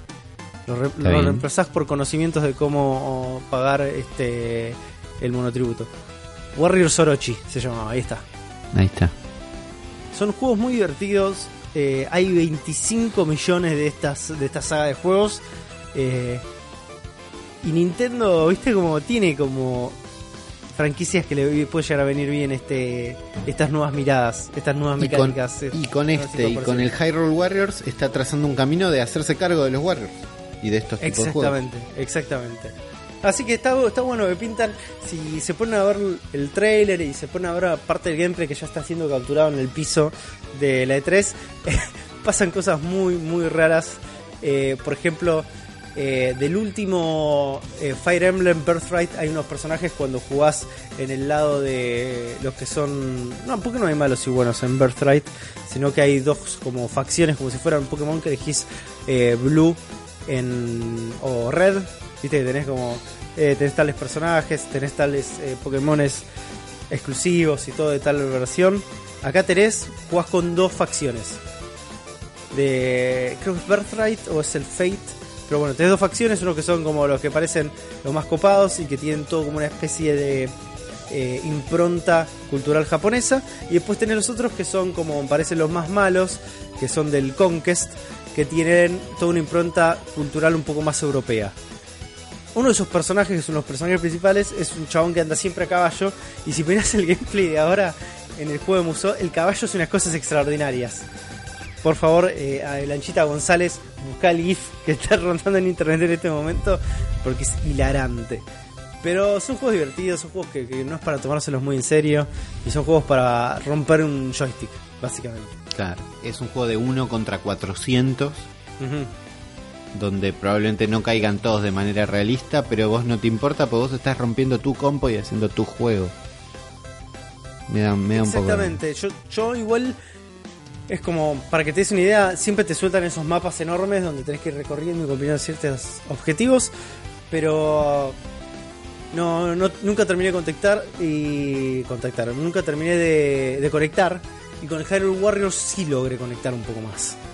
Supongo que justamente es porque eh, la saga en sí tenía como más acercamiento que a todo lo que era los, los Warriors Orochi, que era la época feudal japonesa, o con los eh, Dy- Dynasty Warriors, que me gustaba un poco más, porque sabía menos de todo lo que era este la guerra de los tres reinos en China. Entonces me gustó eso, haber, haber aprendido un poco más de, historia y de cultura a través a través de este juego. Pero nunca terminé de conectar demasiado y con, con el de Hyrule sí, bastante, bastante. De hecho, lo jugué en Wii U y la pasé bastante bien. Así que por ahí es, un, es un- una buena entrada también, Uli, si vos nunca jugaste los Fire Emblems, para empezar a, a relacionarte. Esto va a estar saliendo este mismo año, en el otoño de ellos, que es la primavera nuestra, ¿no? No Así sé, que man, para- esas cosas. eh, siempre tengo problemas con las temporadas y con Fall las estaciones, 2017. eh, en el mundo. Nunca las engancho. Tampoco Fall sus 2017. Asumo que es tipo un septiembre. Cerca de septiembre. Bueno, es este año. Este año vamos a poder estar jugando este juego. Después nos mostraron un poquito más de lo que ya habíamos visto de Skyrim. Y otra vez vemos a este Link metido adentro del mundo Skyrim. Que, Este, este link marioneta, este link raro, sí. que es, que es inmirable. En la parte de pelo zafá, en la parte de ropa zafás, cuando llega el pelo, es- ah, no lo quiero mirar más. Pero rápidamente pasamos a este muchacho que no sé cómo se llama, que es el Eiji- productor de Zelda. Eiji Onuma, Productor de Zelda con una Master Sword en la mano. sí. Y nos mostró la, el expansion pass de Zelda Breath of the Wild. Lo que van a ser los dos DLC que van a estar saliendo. Que ya nombramos acá. Uno el 30 de este mes Sí. y el otro para las fiestas. Del otro no sabíamos mucho. Ahora sabemos que se va a llamar la balada de los Champions. O Sí. The Ballad of the Champions. sí. Y va a tener un poquito de historia. Mostrando a estos personajes del juego. Que a mí me da bastante ganas. Pues son personajes muy piola. Que ves bastante poco. Eh, son personajes que ves poco, pero son tan carismáticos que conectás y empatizás de una. Por eso, sí, sí, te quedas con te- muchísimas te ganas de Y te dan ganas de ser más. Principalmente con el Gorón, que es lo más grande Lo- que hay. Estoy trepando la montaña para ir a conocerlo. Ay, man, man, qué bien, qué bien. Qué linda experiencia. Hermosa experiencia. Va a salir 20 verdes todo este pack, ya lo habíamos hablado. Eh, y esto de que en teoría se va a terminar ambientando justamente antes del cataclismo es interesante también, ¿eh? Sí. Porque cambia las dinámicas de las relaciones de los personajes. Entonces está bueno eso. Vamos a ver qué pasa. También vimos un poquito de cómo va a ser el Trial of the Sword, que es este estos cuarenta y pico de niveles de distintos desafíos. Tienen mucha pinta, son más lindos de lo que yo me imaginaba. Vimos Estás en un montón de skins nuevos también, nuevas armaduras, nuevas cosas que se van a ir agregando. Bastante completo parece este DLC. Sí, son mucho 20 dólares. Yo no sé si me lo compro ahora, tipo no estoy corriendo, no me muero de ganas. Pero cuando estemos cerca de que salga la segunda parte del DLC, que es la que me interesa, Sí. Ahí y me parece que te lo compro. Y porque va a haber pasado bastante tiempo y ya voy a estar extrañando Hyrule, que es ahora lo que no me está pasando porque estoy jugando, Porque estás ahí Ya, adentro. Estás claro. ahí adentro. pero Mostraron un par de amigos también, Uli. ¿Qué, qué- qué amigos mostraron? Mostraron un montón de amigos. eh, al, bueno, un amigo de cada champion, que son una Sí. locura, y que dijeron que van a tener funciones especiales en el juego, Ok. Que todavía no sabemos y que me parece que van a estar buenísimos y que vamos a querer comprarlos y vamos a decir no, pero no hace falta coleccionar los amigos, pero sí, pero no, y estas dudas existenciales en las que nos pone la gran N. Después pasamos a ver los torneos. El Nintendo va a estar eh, organizando tres torneos este año. Uno de Splatoon, que se jugó un poco hoy, martes. Otro de Pokémon y otro de ARMS, si no me equivoco. Con, con equipos invitados por ellos que vienen de, de ganar en sus respectivos países. Yo vi un poquito de hoy de Splatoon porque le tengo muchas ganas al Splatoon. Tengo y estás en lo correcto, Uli, porque es un muy buen juego. Es un juego muy divertido. La versión de la generación anterior la rompió toda. Y este tiene muchas posibilidades con todo la- lo que tiene para ofrecer esta plataforma. Así que va a ser un must. O sea, lo vamos a tener que no, no veo la hora de que, no veo la hora de que armemos el equipo porque Será el- el- la bestia. El clan de la be- bestia. y vamos a ir a competir porque sí, porque tengo tengo muchas ganas de eso, entonces me vi un poquito del torneo. Después pasamos a ver un poco de Mario Plus Rabbits, que ya es nuestro viejo amigo, con fecha. Sabemos que va a estar saliendo el 29 de agosto. Que es no falta tanto. Son todos juegos que este año vamos a estar jugando.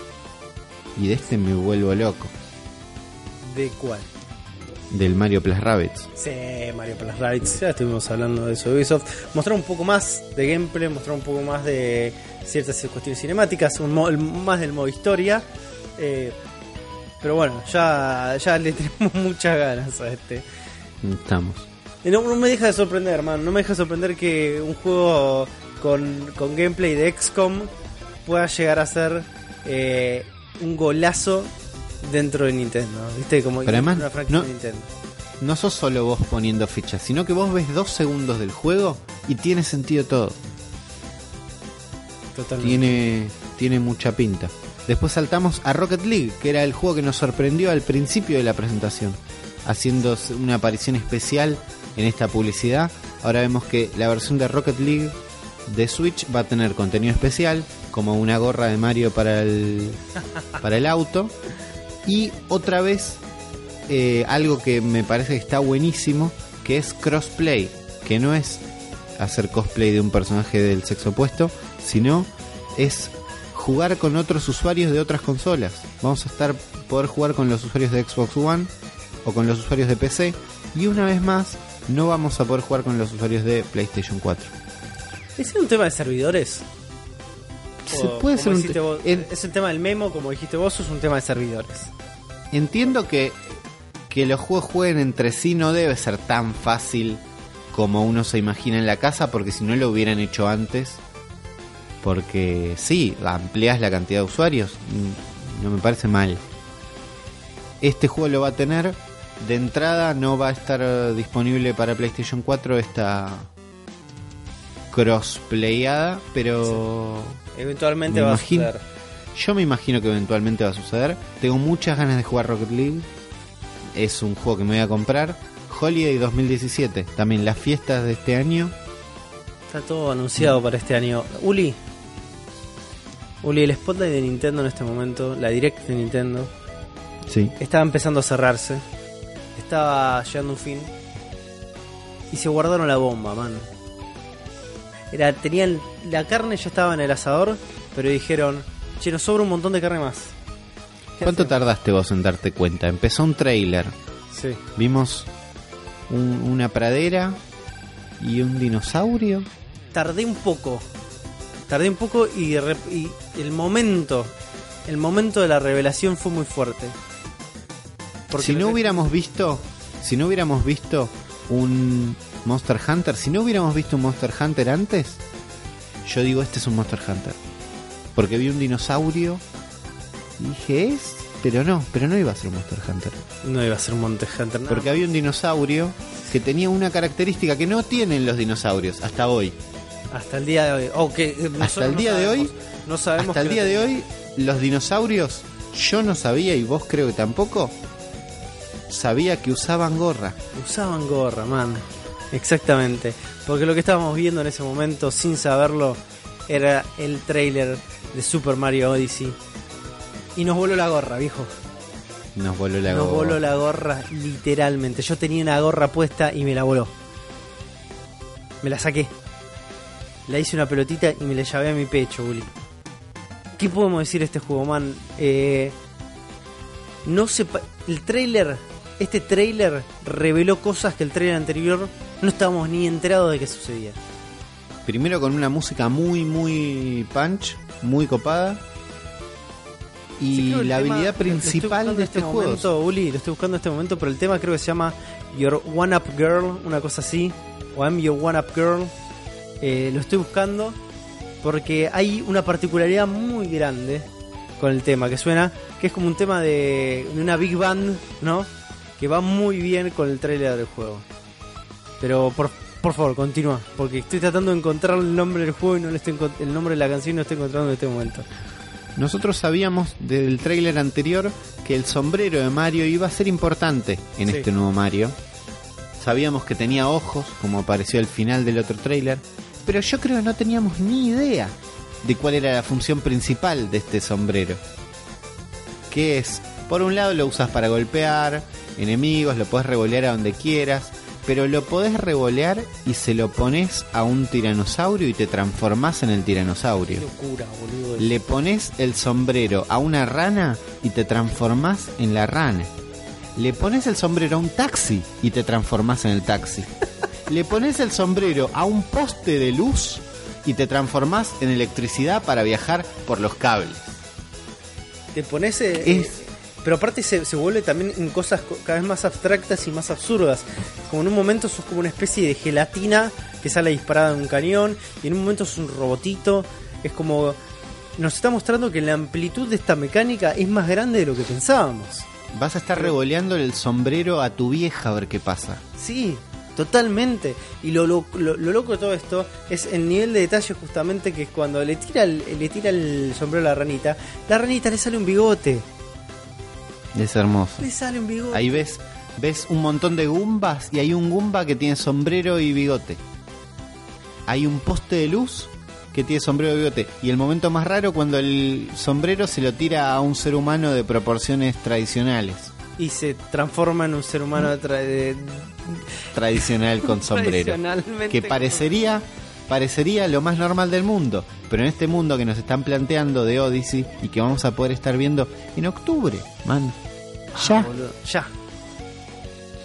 El- este tráiler me voló la cabeza. Tiene Cuando el otro tráiler eh. El otro tráiler estaba buenísimo. El otro tráiler estaba bueno. Yo ya había comprado. Pero no sabíamos nada. No sabíamos nada, Uli. No sabíamos nada. Esto nos tomó totalmente de sorpresa. Sos un cohete. Mario es un cohete. El cohete tiene un bigote, Uli.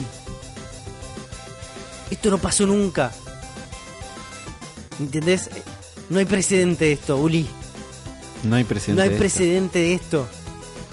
Mario salta. ¿Entendés? Ese es el precedente de esto. Ahí está. Siguen robando con Mario. Dale. dale, dale. Me, me volvió loco, Uli. No lo podía creer. En un momento fue como. Grité, grité en el laburo, dije, esto es menti- mentira, mentira. En el momento de la gorra, en el momento de la ranita, grité, esto es mentira. Esto Y el momento que, ser real". por, por si hacían falta cosas, hay un momento donde Mario se mete en un dibujo en la pared y juega un pedacito de un Mario clásico 2D en una pared, es una enfermedad. que es una locura. Es una enfermedad. No es ya, la locura es una enfermedad, Uli. Así que e- escaló de una manera que no teníamos pensado este juego. Ningún, yo creo que nuestra amiga Laura, que es la que maneja siempre los, los leaks, las últimas noticias de Nintendo, nu- ni vaticinó la aproximación de esta, de esta mecánica. Y, y es fundamental, viejo. Es Es, fundamental. es la, es, la que, es la que hace el juego. Es, la, que, hace que juego. este Mario sea este Mario y no, uy, es el, el Sunshine, pero tiene un coso. Es el No, Galaxy. Este Mario tiene, claro, tiene una mecánica. Y vos te diste cuenta, ¿no? Que es también esa. dejan entrever la, ciertas cuestiones de plot, ciertas cuestiones de, de, de historia, de por qué Mario tiene un gorro loco ahora. Porque el gorro loco no es el gorro loco clásico de Mario, sino que es un gorro eh, que tiene como una especie de conciencia, es una galera que se transforma en el gorro de Mario para ser utilizado por Mario. Entonces es un personaje más. Es un personaje más. O sea, ya habían dicho la gorra es un personaje más. Pero nosotros dijimos, che, pero ¿qué onda esto? La gorra de Mario siempre fue una, gori- una gorra viviente. No, bueno, evidentemente parte de la trama es de que estos seres que son como una especie de gorra, ¿no? Y nuestra gorra está encopada que se transforma en la gorra de Mario. Vemos gorras por todos lados. ¿Ves, por ejemplo, momentos donde vienen estas balas clásicas de Mario que deben tener un nombre? Ballet Bills. Ballet Bills con gorra, su propia gorra. Y vos tenés que primero golpearla para sacarle la gorra y después le pones la tuya. Y De después hecho- te transformás en una De bala. hecho, de lo que se puede ver de algunos de las boss fights, eh, muchos de los bosses tienen como un casquito que le impide el hecho de que vos puedas en algún momento este, eh, poseerlos. Entonces, Claro, las gorras son centrales en este Son juego. centrales. ¿Cuándo, lo vi, ¿Cuándo oíste decir eso? Las gorras son centrales en este juego. Solo en Nintendo. Nunca, nunca visto, nunca visto. Aparte me llama, me llama la atención también la variación que hay en los gameplays. Por ejemplo, cuando Mario eh, le tira la gorra al tanque, posee al tanque, en un Sí. momento se vuelve una especie de shooter el juego. Y- Que se ve espectacular. espectacular.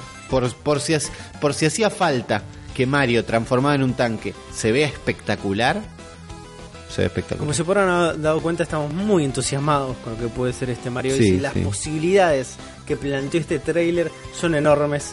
Son... Y, y- y no podemos medir la escala. No podemos medir la escala de este juego. No la podemos medir. Ah, Te diste cuenta de ciertos detalles. Uno, Uli. La canción está I'll Be Your One Up Girl, que ahí lo encontré. Está cantada Sí. por Pauline and the New Donk Players. Pauline, la primera novia de. Mario, boludo. Y es la que aparece ahí al final del tráiler de espaldas cantando.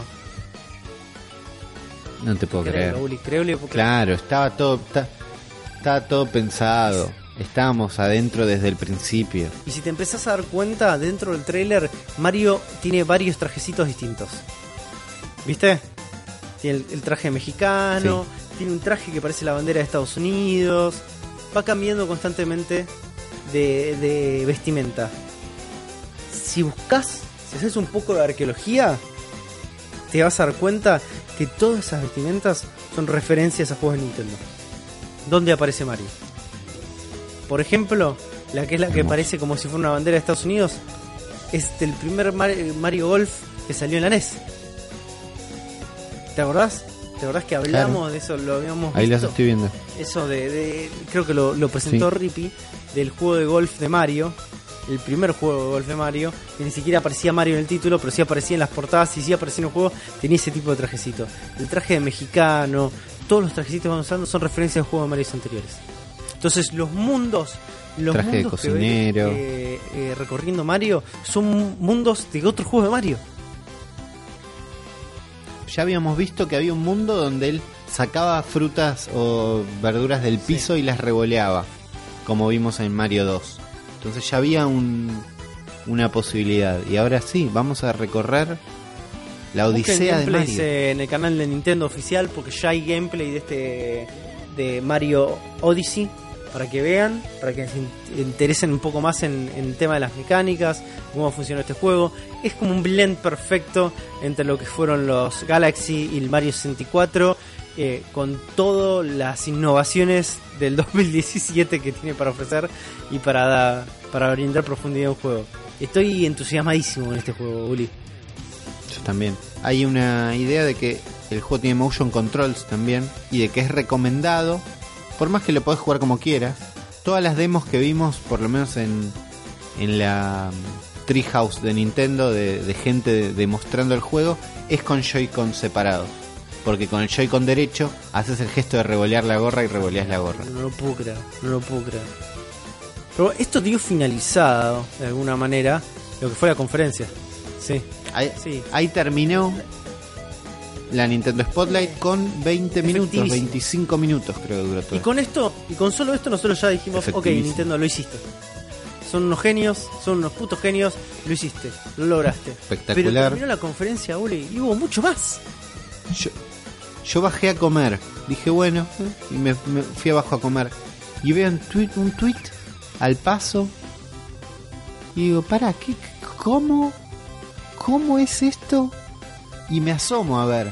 Y a Nintendo se le había caído un Metroid más, chabón. Y aparte así como lo ¿Entendés tiran, lo que así como, ah, sí, mira, Yo quería mucho que salga un Metroid.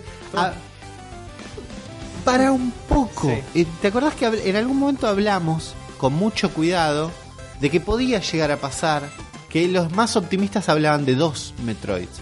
Pero nadie se animaba a soñar con dos Metroids. Y así es. Vamos a tener un Metroid llamado Samus Return para 3DS. Un Metroid en 2D. Hecho medio en 3D, que era lo que estábamos esperando. Locura, locura va a ser la palabra que estamos repitiendo eh, hasta, hasta a- cansancio en este episodio, pero no Yo tenemos dije una, una manera mejor de describirlo. Nos dejó anonananos, este, anonananos, como unos enanos esta direct- y este y esta convención a la que Nintendo fue a romper. ¿Qué, qué qué, qué- impresiones te dieron lo que pudiste ver de este Samus Returns hasta ahora? Primero que el nombre Samus Return hace alusión a Return of Samus, el Metroid 2 para Game Boy, que es el Metroid que no jugué, porque es de Game Boy, entonces es un poco menos accesible, es un poco más difícil, es en blanco y negro. Es una remake de ese Metroid. Es en 3D, es un Metroid clásico, o sea, se ve en 3D, pero es un Metroid clásico en 2D. Sale para 3DS. Este Metroid está desarrollado por Mercury Steam, que es el Claro. estudio que hizo el Castlevania Lord of Juego Shadows. mediocre, con toda la furia. Y, Sí. y. ¿Qué más? Hizo algo más para juego mediocre. Nada más. Y. No, y este Metroid. Sí, el Mirror of Fate. No, y el Castlevania Lord of Shadows para 3DS. Eh, mediocre también ese, ¿eh? Yo lo tengo para la 3DS. Eh, es un juego 2.5D con mucho de lo que pretendían ser eh, una especie de vuelta a los Metroidvanias de alguna manera, al eh, volver a los orígenes del Metroidvania, volver a la fórmula del Symphony of the Night y, al mismo tiempo utilizar todo el aprendizaje o desaprendizaje eh, de tratar de copiar al God of War. Así que mediocre también. Bueno, este, este va a tener por lo menos el esqueleto del Metroid 2, que es un Metroid hecho y derecho.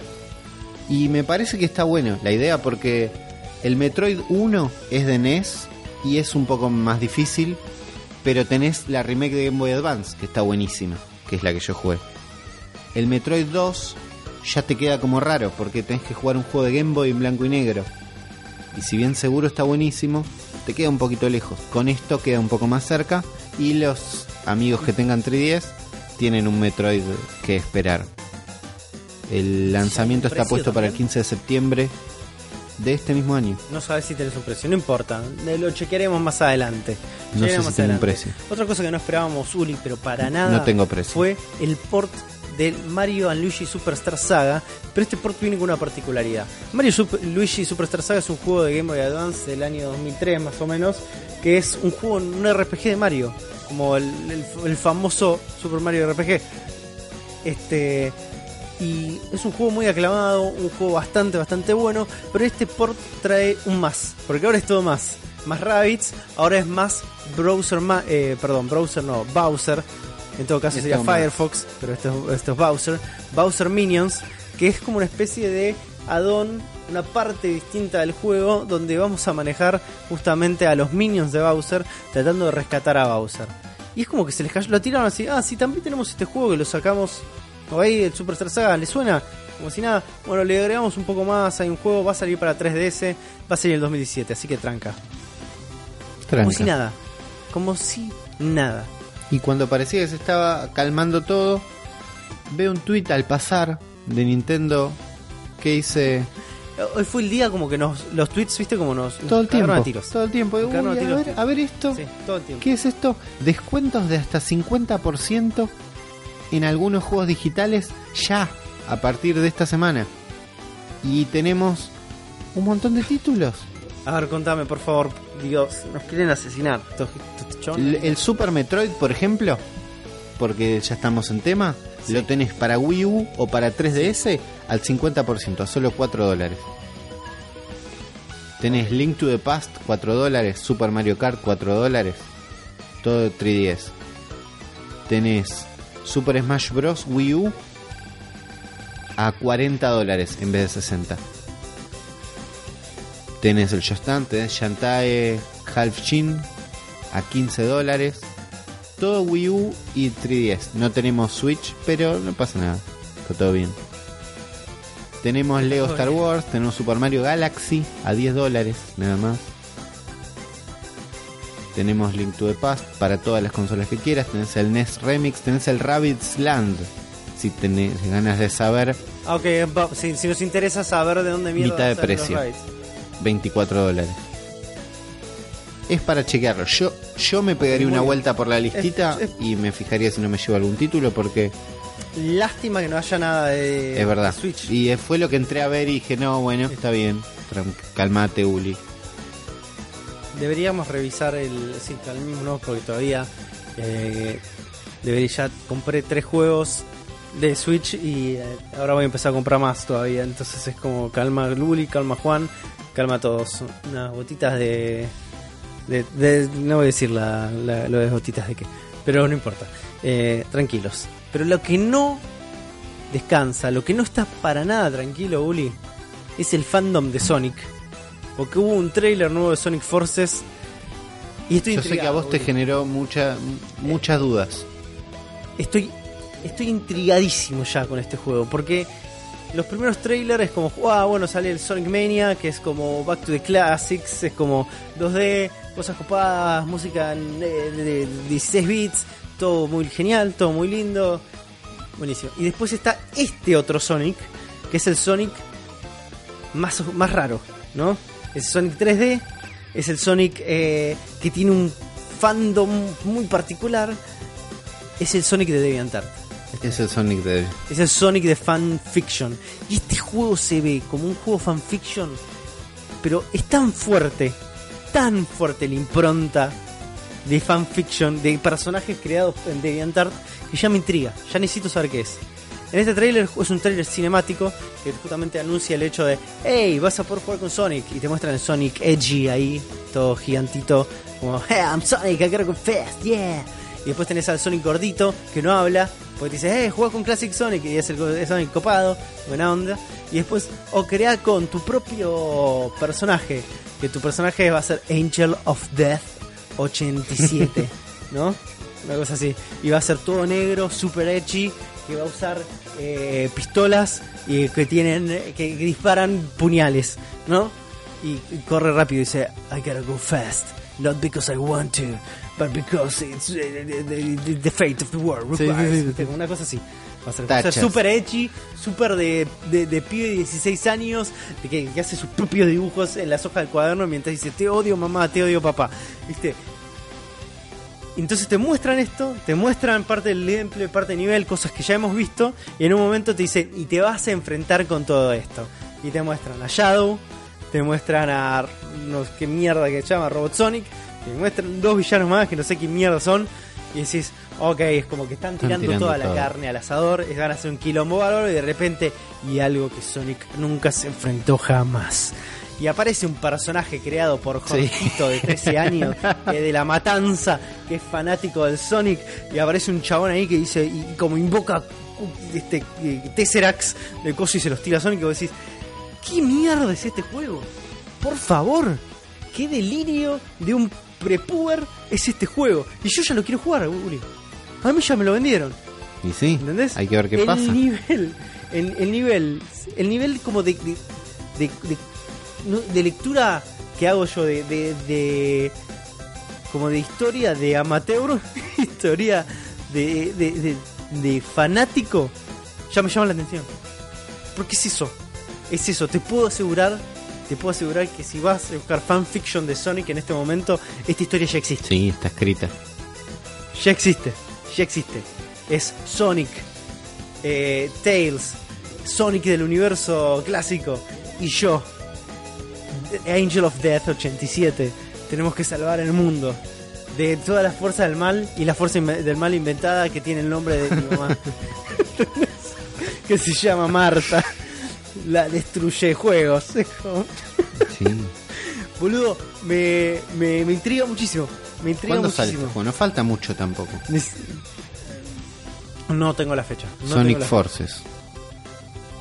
Sonic Forces. Es como, de hecho, lo que me copa es el arte es justamente Sonic, Classic Sonic, Knuckles, Tails y Angel of the Dead 87. el arte ahí con su pistola que tira. ¿Viste cómo? ¿Por qué es eso? Tiene el baticinturón, tiene unos lentes, tiene un ¿cómo se llama? Mierda. ¿Cómo mierda se llama esto? Lo que usan para jugar eh, Counter Strike y todo la Headset. Un headset, ahí está, qué pilotudo. Tiene un headset y tiene baticinturón. Es como. Es DeviantArt de Game. Y, y me encanta que sea DeviantArt Antes Game. de fin de año, Me antes de fin de año como- te está sacando todas las dudas. Es como. ¿Cuánto sale? ¿Cuánto sale No dice, pero es la cuarta Antes- parte, antes- el cuarto cuarto, Antes sí, del antes de 2018. 2018. Ay, man. Ay, es como. No puedo, no puedo. Y les banco mucho que hayan abrazado esta cosa de. Bueno, esto, este, esto es nuestro Claro. público, esto es nuestra gente, esto es lo que les gusta, abracémoslo. Entonces, por un lado, si sos como un fundamentalista de Sonic clásico y todo eso, y sos un viejo de la Sega Genesis, y como Sonic que Sonic. Está saliendo, Ah, ah, sa- sale un Sonic para vos que es el Sonic Mania. Te- te- tenés un solo para vos. Si vos ten- si- y si vos estás del otro lado, que sos un pibe de veintipico de años, que a los 15 años Sonic era tu vida porque lo jugaste en, en Dreamcast o lo que sea, o la plataforma que sea, y decías Sonic, Sonic, Sonic, Sonic, eh, gotta go fast. Eh, tenés esto también, que es el Sonic que te gusta. Entonces están tratando de caerle bien a todo el mundo. Y lo bueno de esto, justamente es eso. Abrazó la estupidez que hay detrás del fandom de Sonic y está perfecto. Y está perfecto. Y es la manera que lograron atraerme. Es como, esto puede llegar a ser el, accidente de tren mejor orquestado en la historia del videojuego. Y yo quiero verlo. Yo quiero la primera fila. Muy bueno. Va a estar muy bueno esto. Gente, con esto damos concluido nuestro análisis de lo que pasó en el E3 en todo lo referido a Nintendo. Pero esto no termina acá. Porque ustedes tienen preguntas y cuando tienen preguntas la bestia se ve obligada a responder. Y ustedes con el hashtag la bestia responde en Twitter nos dejaron un par de preguntas como la de Lucas Villalba que dice ¿La bestia responde? ¿Consideran que Nintendo ganó el E3? ¿Creen que Nintendo va a admitir que se pasan los viernes escuchando a arroba la bestia pod? Y Luquitas, eh, como dijimos ya en la sección anterior, sí, definitivamente para nosotros dos, Nintendo ganó la E3. La ganó con creces, la ganó con juegos, la ganó con amor. No sé qué pensarás vos, Ulises. No, no hay ninguna duda que Nintendo ganó el E3. Fíjate, cualquier otra conferencia que estuvo más o menos buena, tuvo un highlight que tuvo que ver con Nintendo. Eso no es poco. Es cierto. Eso no es, cierto, poco. No, no es poco. No es poco. Eh, y en cuanto a que Nintendo admita que escucha los viernes a, a la- el cerebro de la bestia, Eso está bastante más difícil. mirá, está difícil, no te lo puedo asegurar, pero si me preguntas en porcentaje cuáles son las chances, yo te diría que el porcentaje es bastante, bastante bajo. Definitivamente. No creo que ni haya ni una persona representativa de Nintendo en este planeta que sepa que nosotros existimos. Pero hey, hey, Acá estamos. tres muchachitos pues, pueden soñar, ¿no? Tres muchachitos pueden soñar. Nuestro amigo Gabo Arán, arroba buoiren, nos pregunta, ¿qué anuncio le generó más expectativa? ¿Cuál fue el anuncio que te generó más expectativa, Uli? El, de, el del hombre diciéndonos que hay un Pokémon que se está desarrollando. Ok, ok. Sin, sin lugar a dudas. Me gusta, me gusta que realmente es expectativa y promesa lo tuyo. Sí, sí. Ok, y me, y me gusta que hayas escrito en la como simplemente en una persona diciéndote va a estar algo. Mucho más que en una placa. ¿no? La, la persona me dijo. Me dijo, te ju- es más, me gustó cuando dijo, tal vez tarde más de un año. Te puso el rostro humano y con eso te lo vendieron. Sí. Eso es lo que más expectativas me tiene. Ok, eh, a mí lo que más me generó expectativa son dos momentos. Eh, el primero, obviamente, Super Mario Odyssey. Estoy totalmente manija con Super Mario Odyssey. Y después el Beyond Good and Evil 2. Beyond de nivel 2. Quiero, quiero- quiero ver qué pasa. Quiero ver qué pasa con eso. Qué pasa con ese mundo que me encanta, que me sedució. Quiero saber qué tienen para ofrecerme. Eh, el Gorrión Supremo nos pregunta: ¿A cuánto cotizará esa edición especial de Metroid para 3DS en Argentina? Ya te digo. Un millón de, de patacones. Está 50 dólares la edición. Si vos lo 50 multiplicás por 45, te da 2.250 pesos. 2.250 pesos a los cuales le tenés que agregar eh, el valor de eh, venta de eh, tiendas nintenderas en Argentina, a lo cual se te va a ir a 5.000 pesos. Está bien, más o menos 5, entre 2.500 y 5.000 pesos va a estar. Se te va a ir acá, definitivamente, Gorrión Supremo. Espero que hayamos contestado tu pregunta. Yo te dije un millón de patagones. Si conseguís un millón de patagones ahora, seguro te puedes comprar la edición especial de Metroid. Javier Choque, que espero que esté bien, lo boludo. La rehiciste. Lo, lo rehice, lo rehice. Lo tuve que hacer, boludo. Está bien, la viste, te picó No, pero- cerca. Javi- Javier, Javier, espero que estés bien. Espero que estés muy bien. Eh, sus reacciones cuando vieron el 4 y escucharon la música de Metroid. Gracias por la buena onda de cada podcast. Nos- pregunta cuáles fueron nuestras reacciones. Ya lo hablamos esto, pero la mía fue total sorpresa. Fue como, nah. Y la de Uli fue, Gritar el nombre, loco. me vuelvo loco. Me vuelvo loco. me vuelvo loco. Sí. Metroid. Así, Dijiste, o Metroid Prime 4. Qué más ahí, con el, con, con el Prime y el 4. ¿Y qué, ¿Y qué grado de franchelismo le pusimos al te- a tu grito? Un 3. ¿Un 3 de franchelismo? Sí. Ok, muy bien. Matías, eh, marca registrada, porque su name es Matías TM, arroba Matías Sas. Pregunta, bueno, Castlevania 3DS de los españoles creadores del nuevo Metroid, ¿qué les pareció? ¿Les tenemos fe? La bestia responde. Está respondido. Ya lo dijimos, ya está respuesta. Adelantado. Esta pregunta, ya, eh, por adelantado, miré, qué visionario, qué visionarios. Espero que te haya servido mi respuesta. Leo Maidana, de arroba la morsa, pregunta, ¿qué cosas esperan del Pokémon RPG para Switch? ¿Qué características únicas piensa que podrían implementar en la Switch? Obviamente, eh, motion controllers, ¿no? Sí. El hecho de poder darle convita a tu propia Pokéball. Eh, ¿Qué más se me puede llegar a ocurrir? La, la potencia gráfica de la Switch quiere un mundo inmersivo gigante porque no tenemos un Pokémon Core RPG que esté en una consola gigante. Y porque tuvimos un Breath of the Wild como antecedente, Uli. Claro, que puso una vara no alta. Altísima, altísima. Y aparte es como nos dio un sentido de escala de lo que es capaz la Switch. Si yo te pongo un mundo, un, un canto de Pokémon con el tamaño de lo que es Hyrule, Te digo que no hace falta que los Pokémon aparezcan random en el pasto. Pueden estar ahí dando vueltas. vos decís que se- yo no sé, ¿eh? Yo creo que puede. difícil. Yo me banco el movimiento en el pasto y la eventual aparición de un Pokémon. Después yo te digo que tantos, tantos como eh, personajes en pantalla, por ahí la Switch empieza. De hecho, le pasa un poco. eh, en, en Breath of the Wild, cuando me atacan hordas y hordas de, de enemigos, medio que cae el frame rate bastante. Eh, una manera de ahorrar esa problemática sería justamente ocultar los Pokémones hasta el último momento. También, De es, hecho, también es un misterio.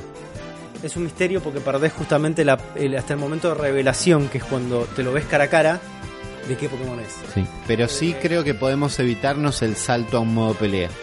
Podemos pelear en el mismo escenario. Puede ser, puede ser. Eh, esa sería una característica única para la Switch. Yo creo No que no. Yo creo que. eh, bueno, el hecho de la portabilidad es algo que pasa en todos los Pokémon, así que. Pero sí me puedo llegar a imaginar un cooperativo en este Pokémon, Uri. Un cooperativo con un... control. Me gusta. Con, con un amigo. Yo tengo un control, sos un Master Pokémon, yo te otro- me quedo con el otro, soy yo otro Master Pokémon. Y vamos los dos a ir recorriendo eh, canto juntitos. Loco. Uno- podría llegar a estar bueno, podría llegar a ser una pérdida de la experiencia de estar solo, suelto en el mundo, ¿no? Que es parte también de la, de la magia de los Pokémones. Pero bueno, veremos. Alguna otra cosa puede llegar a aparecer. Eh, con toda esta locura de lo que está haciendo Nico, con estos complementos y add-ons que se pueden agregar a la co- consola, me imagino se pueden hacer eh, un montón de cosas. Digo, ya tuvimos básicamente un Pokédex en el Breath of the Wild, que es el catálogo del álbum. que me estoy copando mucho en rellenar. ¿Te copaste? Le, le estoy sacando fotos a todo. Me hubiera encantado Ah, comprometerme desde antes. ¿Le sacaste Pero- fotos a las armas, a todo también? En un momento dejé todas las armas en el piso y le saqué fotos a todas. Muy bien, Uri, me parece perfecto. Aparte después te sirve para... Bueno, Para buscarlas. ¿Sí te sirve para buscar las armas también? Para las armas no sé, ahora que lo digo. No lo probé con las armas, yo sí lo probé con los materiales, obviamente. Sí, sí, yo usé para buscar bichos y pescados y diferentes animales y está buenísimo. Está buenísimo. Eh, vamos a otra pregunta. El pibe de Vera, arroba Gilpster Careta, pregunta, Rippy, ¿cuál fue el primer juego que jugaste en E3? ¿Y cuál te gustó más? Pibe de Vera, a ver, el primer juego que probé en E3 fue el Ashen o Aswell, no entiendo la tipografía, no sé cómo se llama. Y por más lindo que se ve, no había guía diciéndote qué demonios tenías que hacer, así que lo largué como lo agarré. Pero inmediatamente después de eso, estamos hablando de una conferencia de Microsoft, agarré el Lucky Tale, este juego que de buenas a primeras parecía que nos estaban dando un Conker nuevo, pero resultó ser este zorrito barra ardilla llamado Lucky y es la verdad un colectatón que nos hace pensar en los Banjo Kazooie, en el Conker y demás. Recontra divertido con un, con un montón de mecánicas diferentes y la verdad me encantó. ¿Cuál me gustó más? No pude probar mucho todavía realmente porque fue día de conferencias y entrevistas. Mm, Recién, eh, el día después de estar grabando este mensaje, voy a poder probar más títulos, así que en próximos programas podré expandirme un poquito más. Martín S. Posta nos hace la última pregunta de la noche, Uli. Cortitos, al pie, pero nos viene perfecto porque este capítulo se tomó su tiempo, se tomó casi dos horas de lo que va hasta ahora. Eh, nos pregunta, queridos, la cerebro de la bestia, ¿cuánto se les infló el pecho al saber que Nintendo ganó la E3? Mira, hoy volví a mi casa como si hubiera, como si hubiera ganado yo un mundial de fútbol. Como si fuera yo el que hubiera ganado esa medalla a mérito por ser el mejor compañero. Como si fuera yo el abanderado en quinto año por el mejor promedio. Así volví a mi casa. Lleno de orgullo, viejo. Lo sentí como mío. No sé qué te pasó a vos, Uli. Sí, yo lo sentí una victoria. Yo fui con la Switch al laburo y no jugué, pero la tuve conmigo todo el día. Orgullo. Era llevar la camiseta. Le- La llevé como uno lleva la camiseta abajo de la ropa. Exactamente, la camiseta de la N, de la gran N. Y orgullo es de la manera que tenemos que terminar este episodio. Un episodio impresionante, lleno de data, lleno de contenido, orgulloso de haber sido parte de esta victoria de Nintendo. Yo me hago parte de esta victoria. No hice nada, Uli. Yo, yo sé que no hice nada, pero no puedo evitar sentirlo como una victoria mía esto. Y vos, No puedo evitarlo vos, sentirlo. vos le apostaste tu fichita, como yo le aposté mi fichete. Esto va a estar buenísimo. Empezó la de 3 con dudas, vimos juegos espectaculares, pero no, no perdimos la fe y al final de todo valió la pena. Y al final de todo nos demostraron que la N es la que sabe. La N es la que sabe y la N es la que nos dice y nos susurra los oídos día tras día, chicos, va a estar todo bien. Así que muchas gracias a todos eh, nuestros oyentes, a nuestra audiencia, por bancarnos en otro episodio del Cerebro la Bestia. Espero que les haya gustado esta dupla que hemos conformado con Ulises. eh, a falta de nuestro líder indiscutido, el señor Mariano Risa. Espero que ya lo hayan pasado bien. No se olviden de seguirnos en todas nuestras redes sociales, en arroba la bestia pod en Twitter, en Zona Fantasma TV, que es donde publicamos este, los episodios de la Bestia Pod, en malditosnerds.com, donde pueden llegar a ver los artículos de cada actualización de viernes a viernes del podcast y su formato en video, que corre justamente en nuestro canal de YouTube de Zona Fantasma TV. Suscríbanse, hay un montón de contenidos, no solo el cerebro de la bestia, sino que los jueves hacemos JPO y los domingos Multiverso Fantasma y esporádicamente, pero con mucha gloria, los obsesivos compulsivos de nuestro amigo Lanchita González. Eh, si tienen algún pedido particular, eh, vayan a eh, Pedro Ignacio Sarponten en la calle eh, 4755, eh, eh, noveno 7, 3 es la dirección donde vive Rippy y ahí le dejan todos los paquetes que quieren. Una vez más, muchas gracias por estar, muchas gracias por venir. Uli es arroba Ulises FTW, yo soy Juan Ardone, arroba Voltron Boy, síganos. Hablamos siempre de cosas de Nintendo, hablamos siempre de cosas lindas, muchas veces puteamos a algún político, pero eh, ¿qué le vamos a hacer? Así ¿Qué le vamos a hacer, Uli? Hermoso este programa. Hermoso este programa. Muchas gracias, gente. Les mandamos un beso. Escuchen los anteriores también. Una, dos, tres, cuatro veces más. Eh, y recomiéndenselo a sus amigos y que lo escuchen una, dos, tres veces más. Así después eh, ganamos un, un dinerito. ¿eh? Que eso también nos interesa. Porque queremos jueguito de Switch y a nosotros no nos manda nadie y lo tenemos que comprar nosotros. Así que, media pila.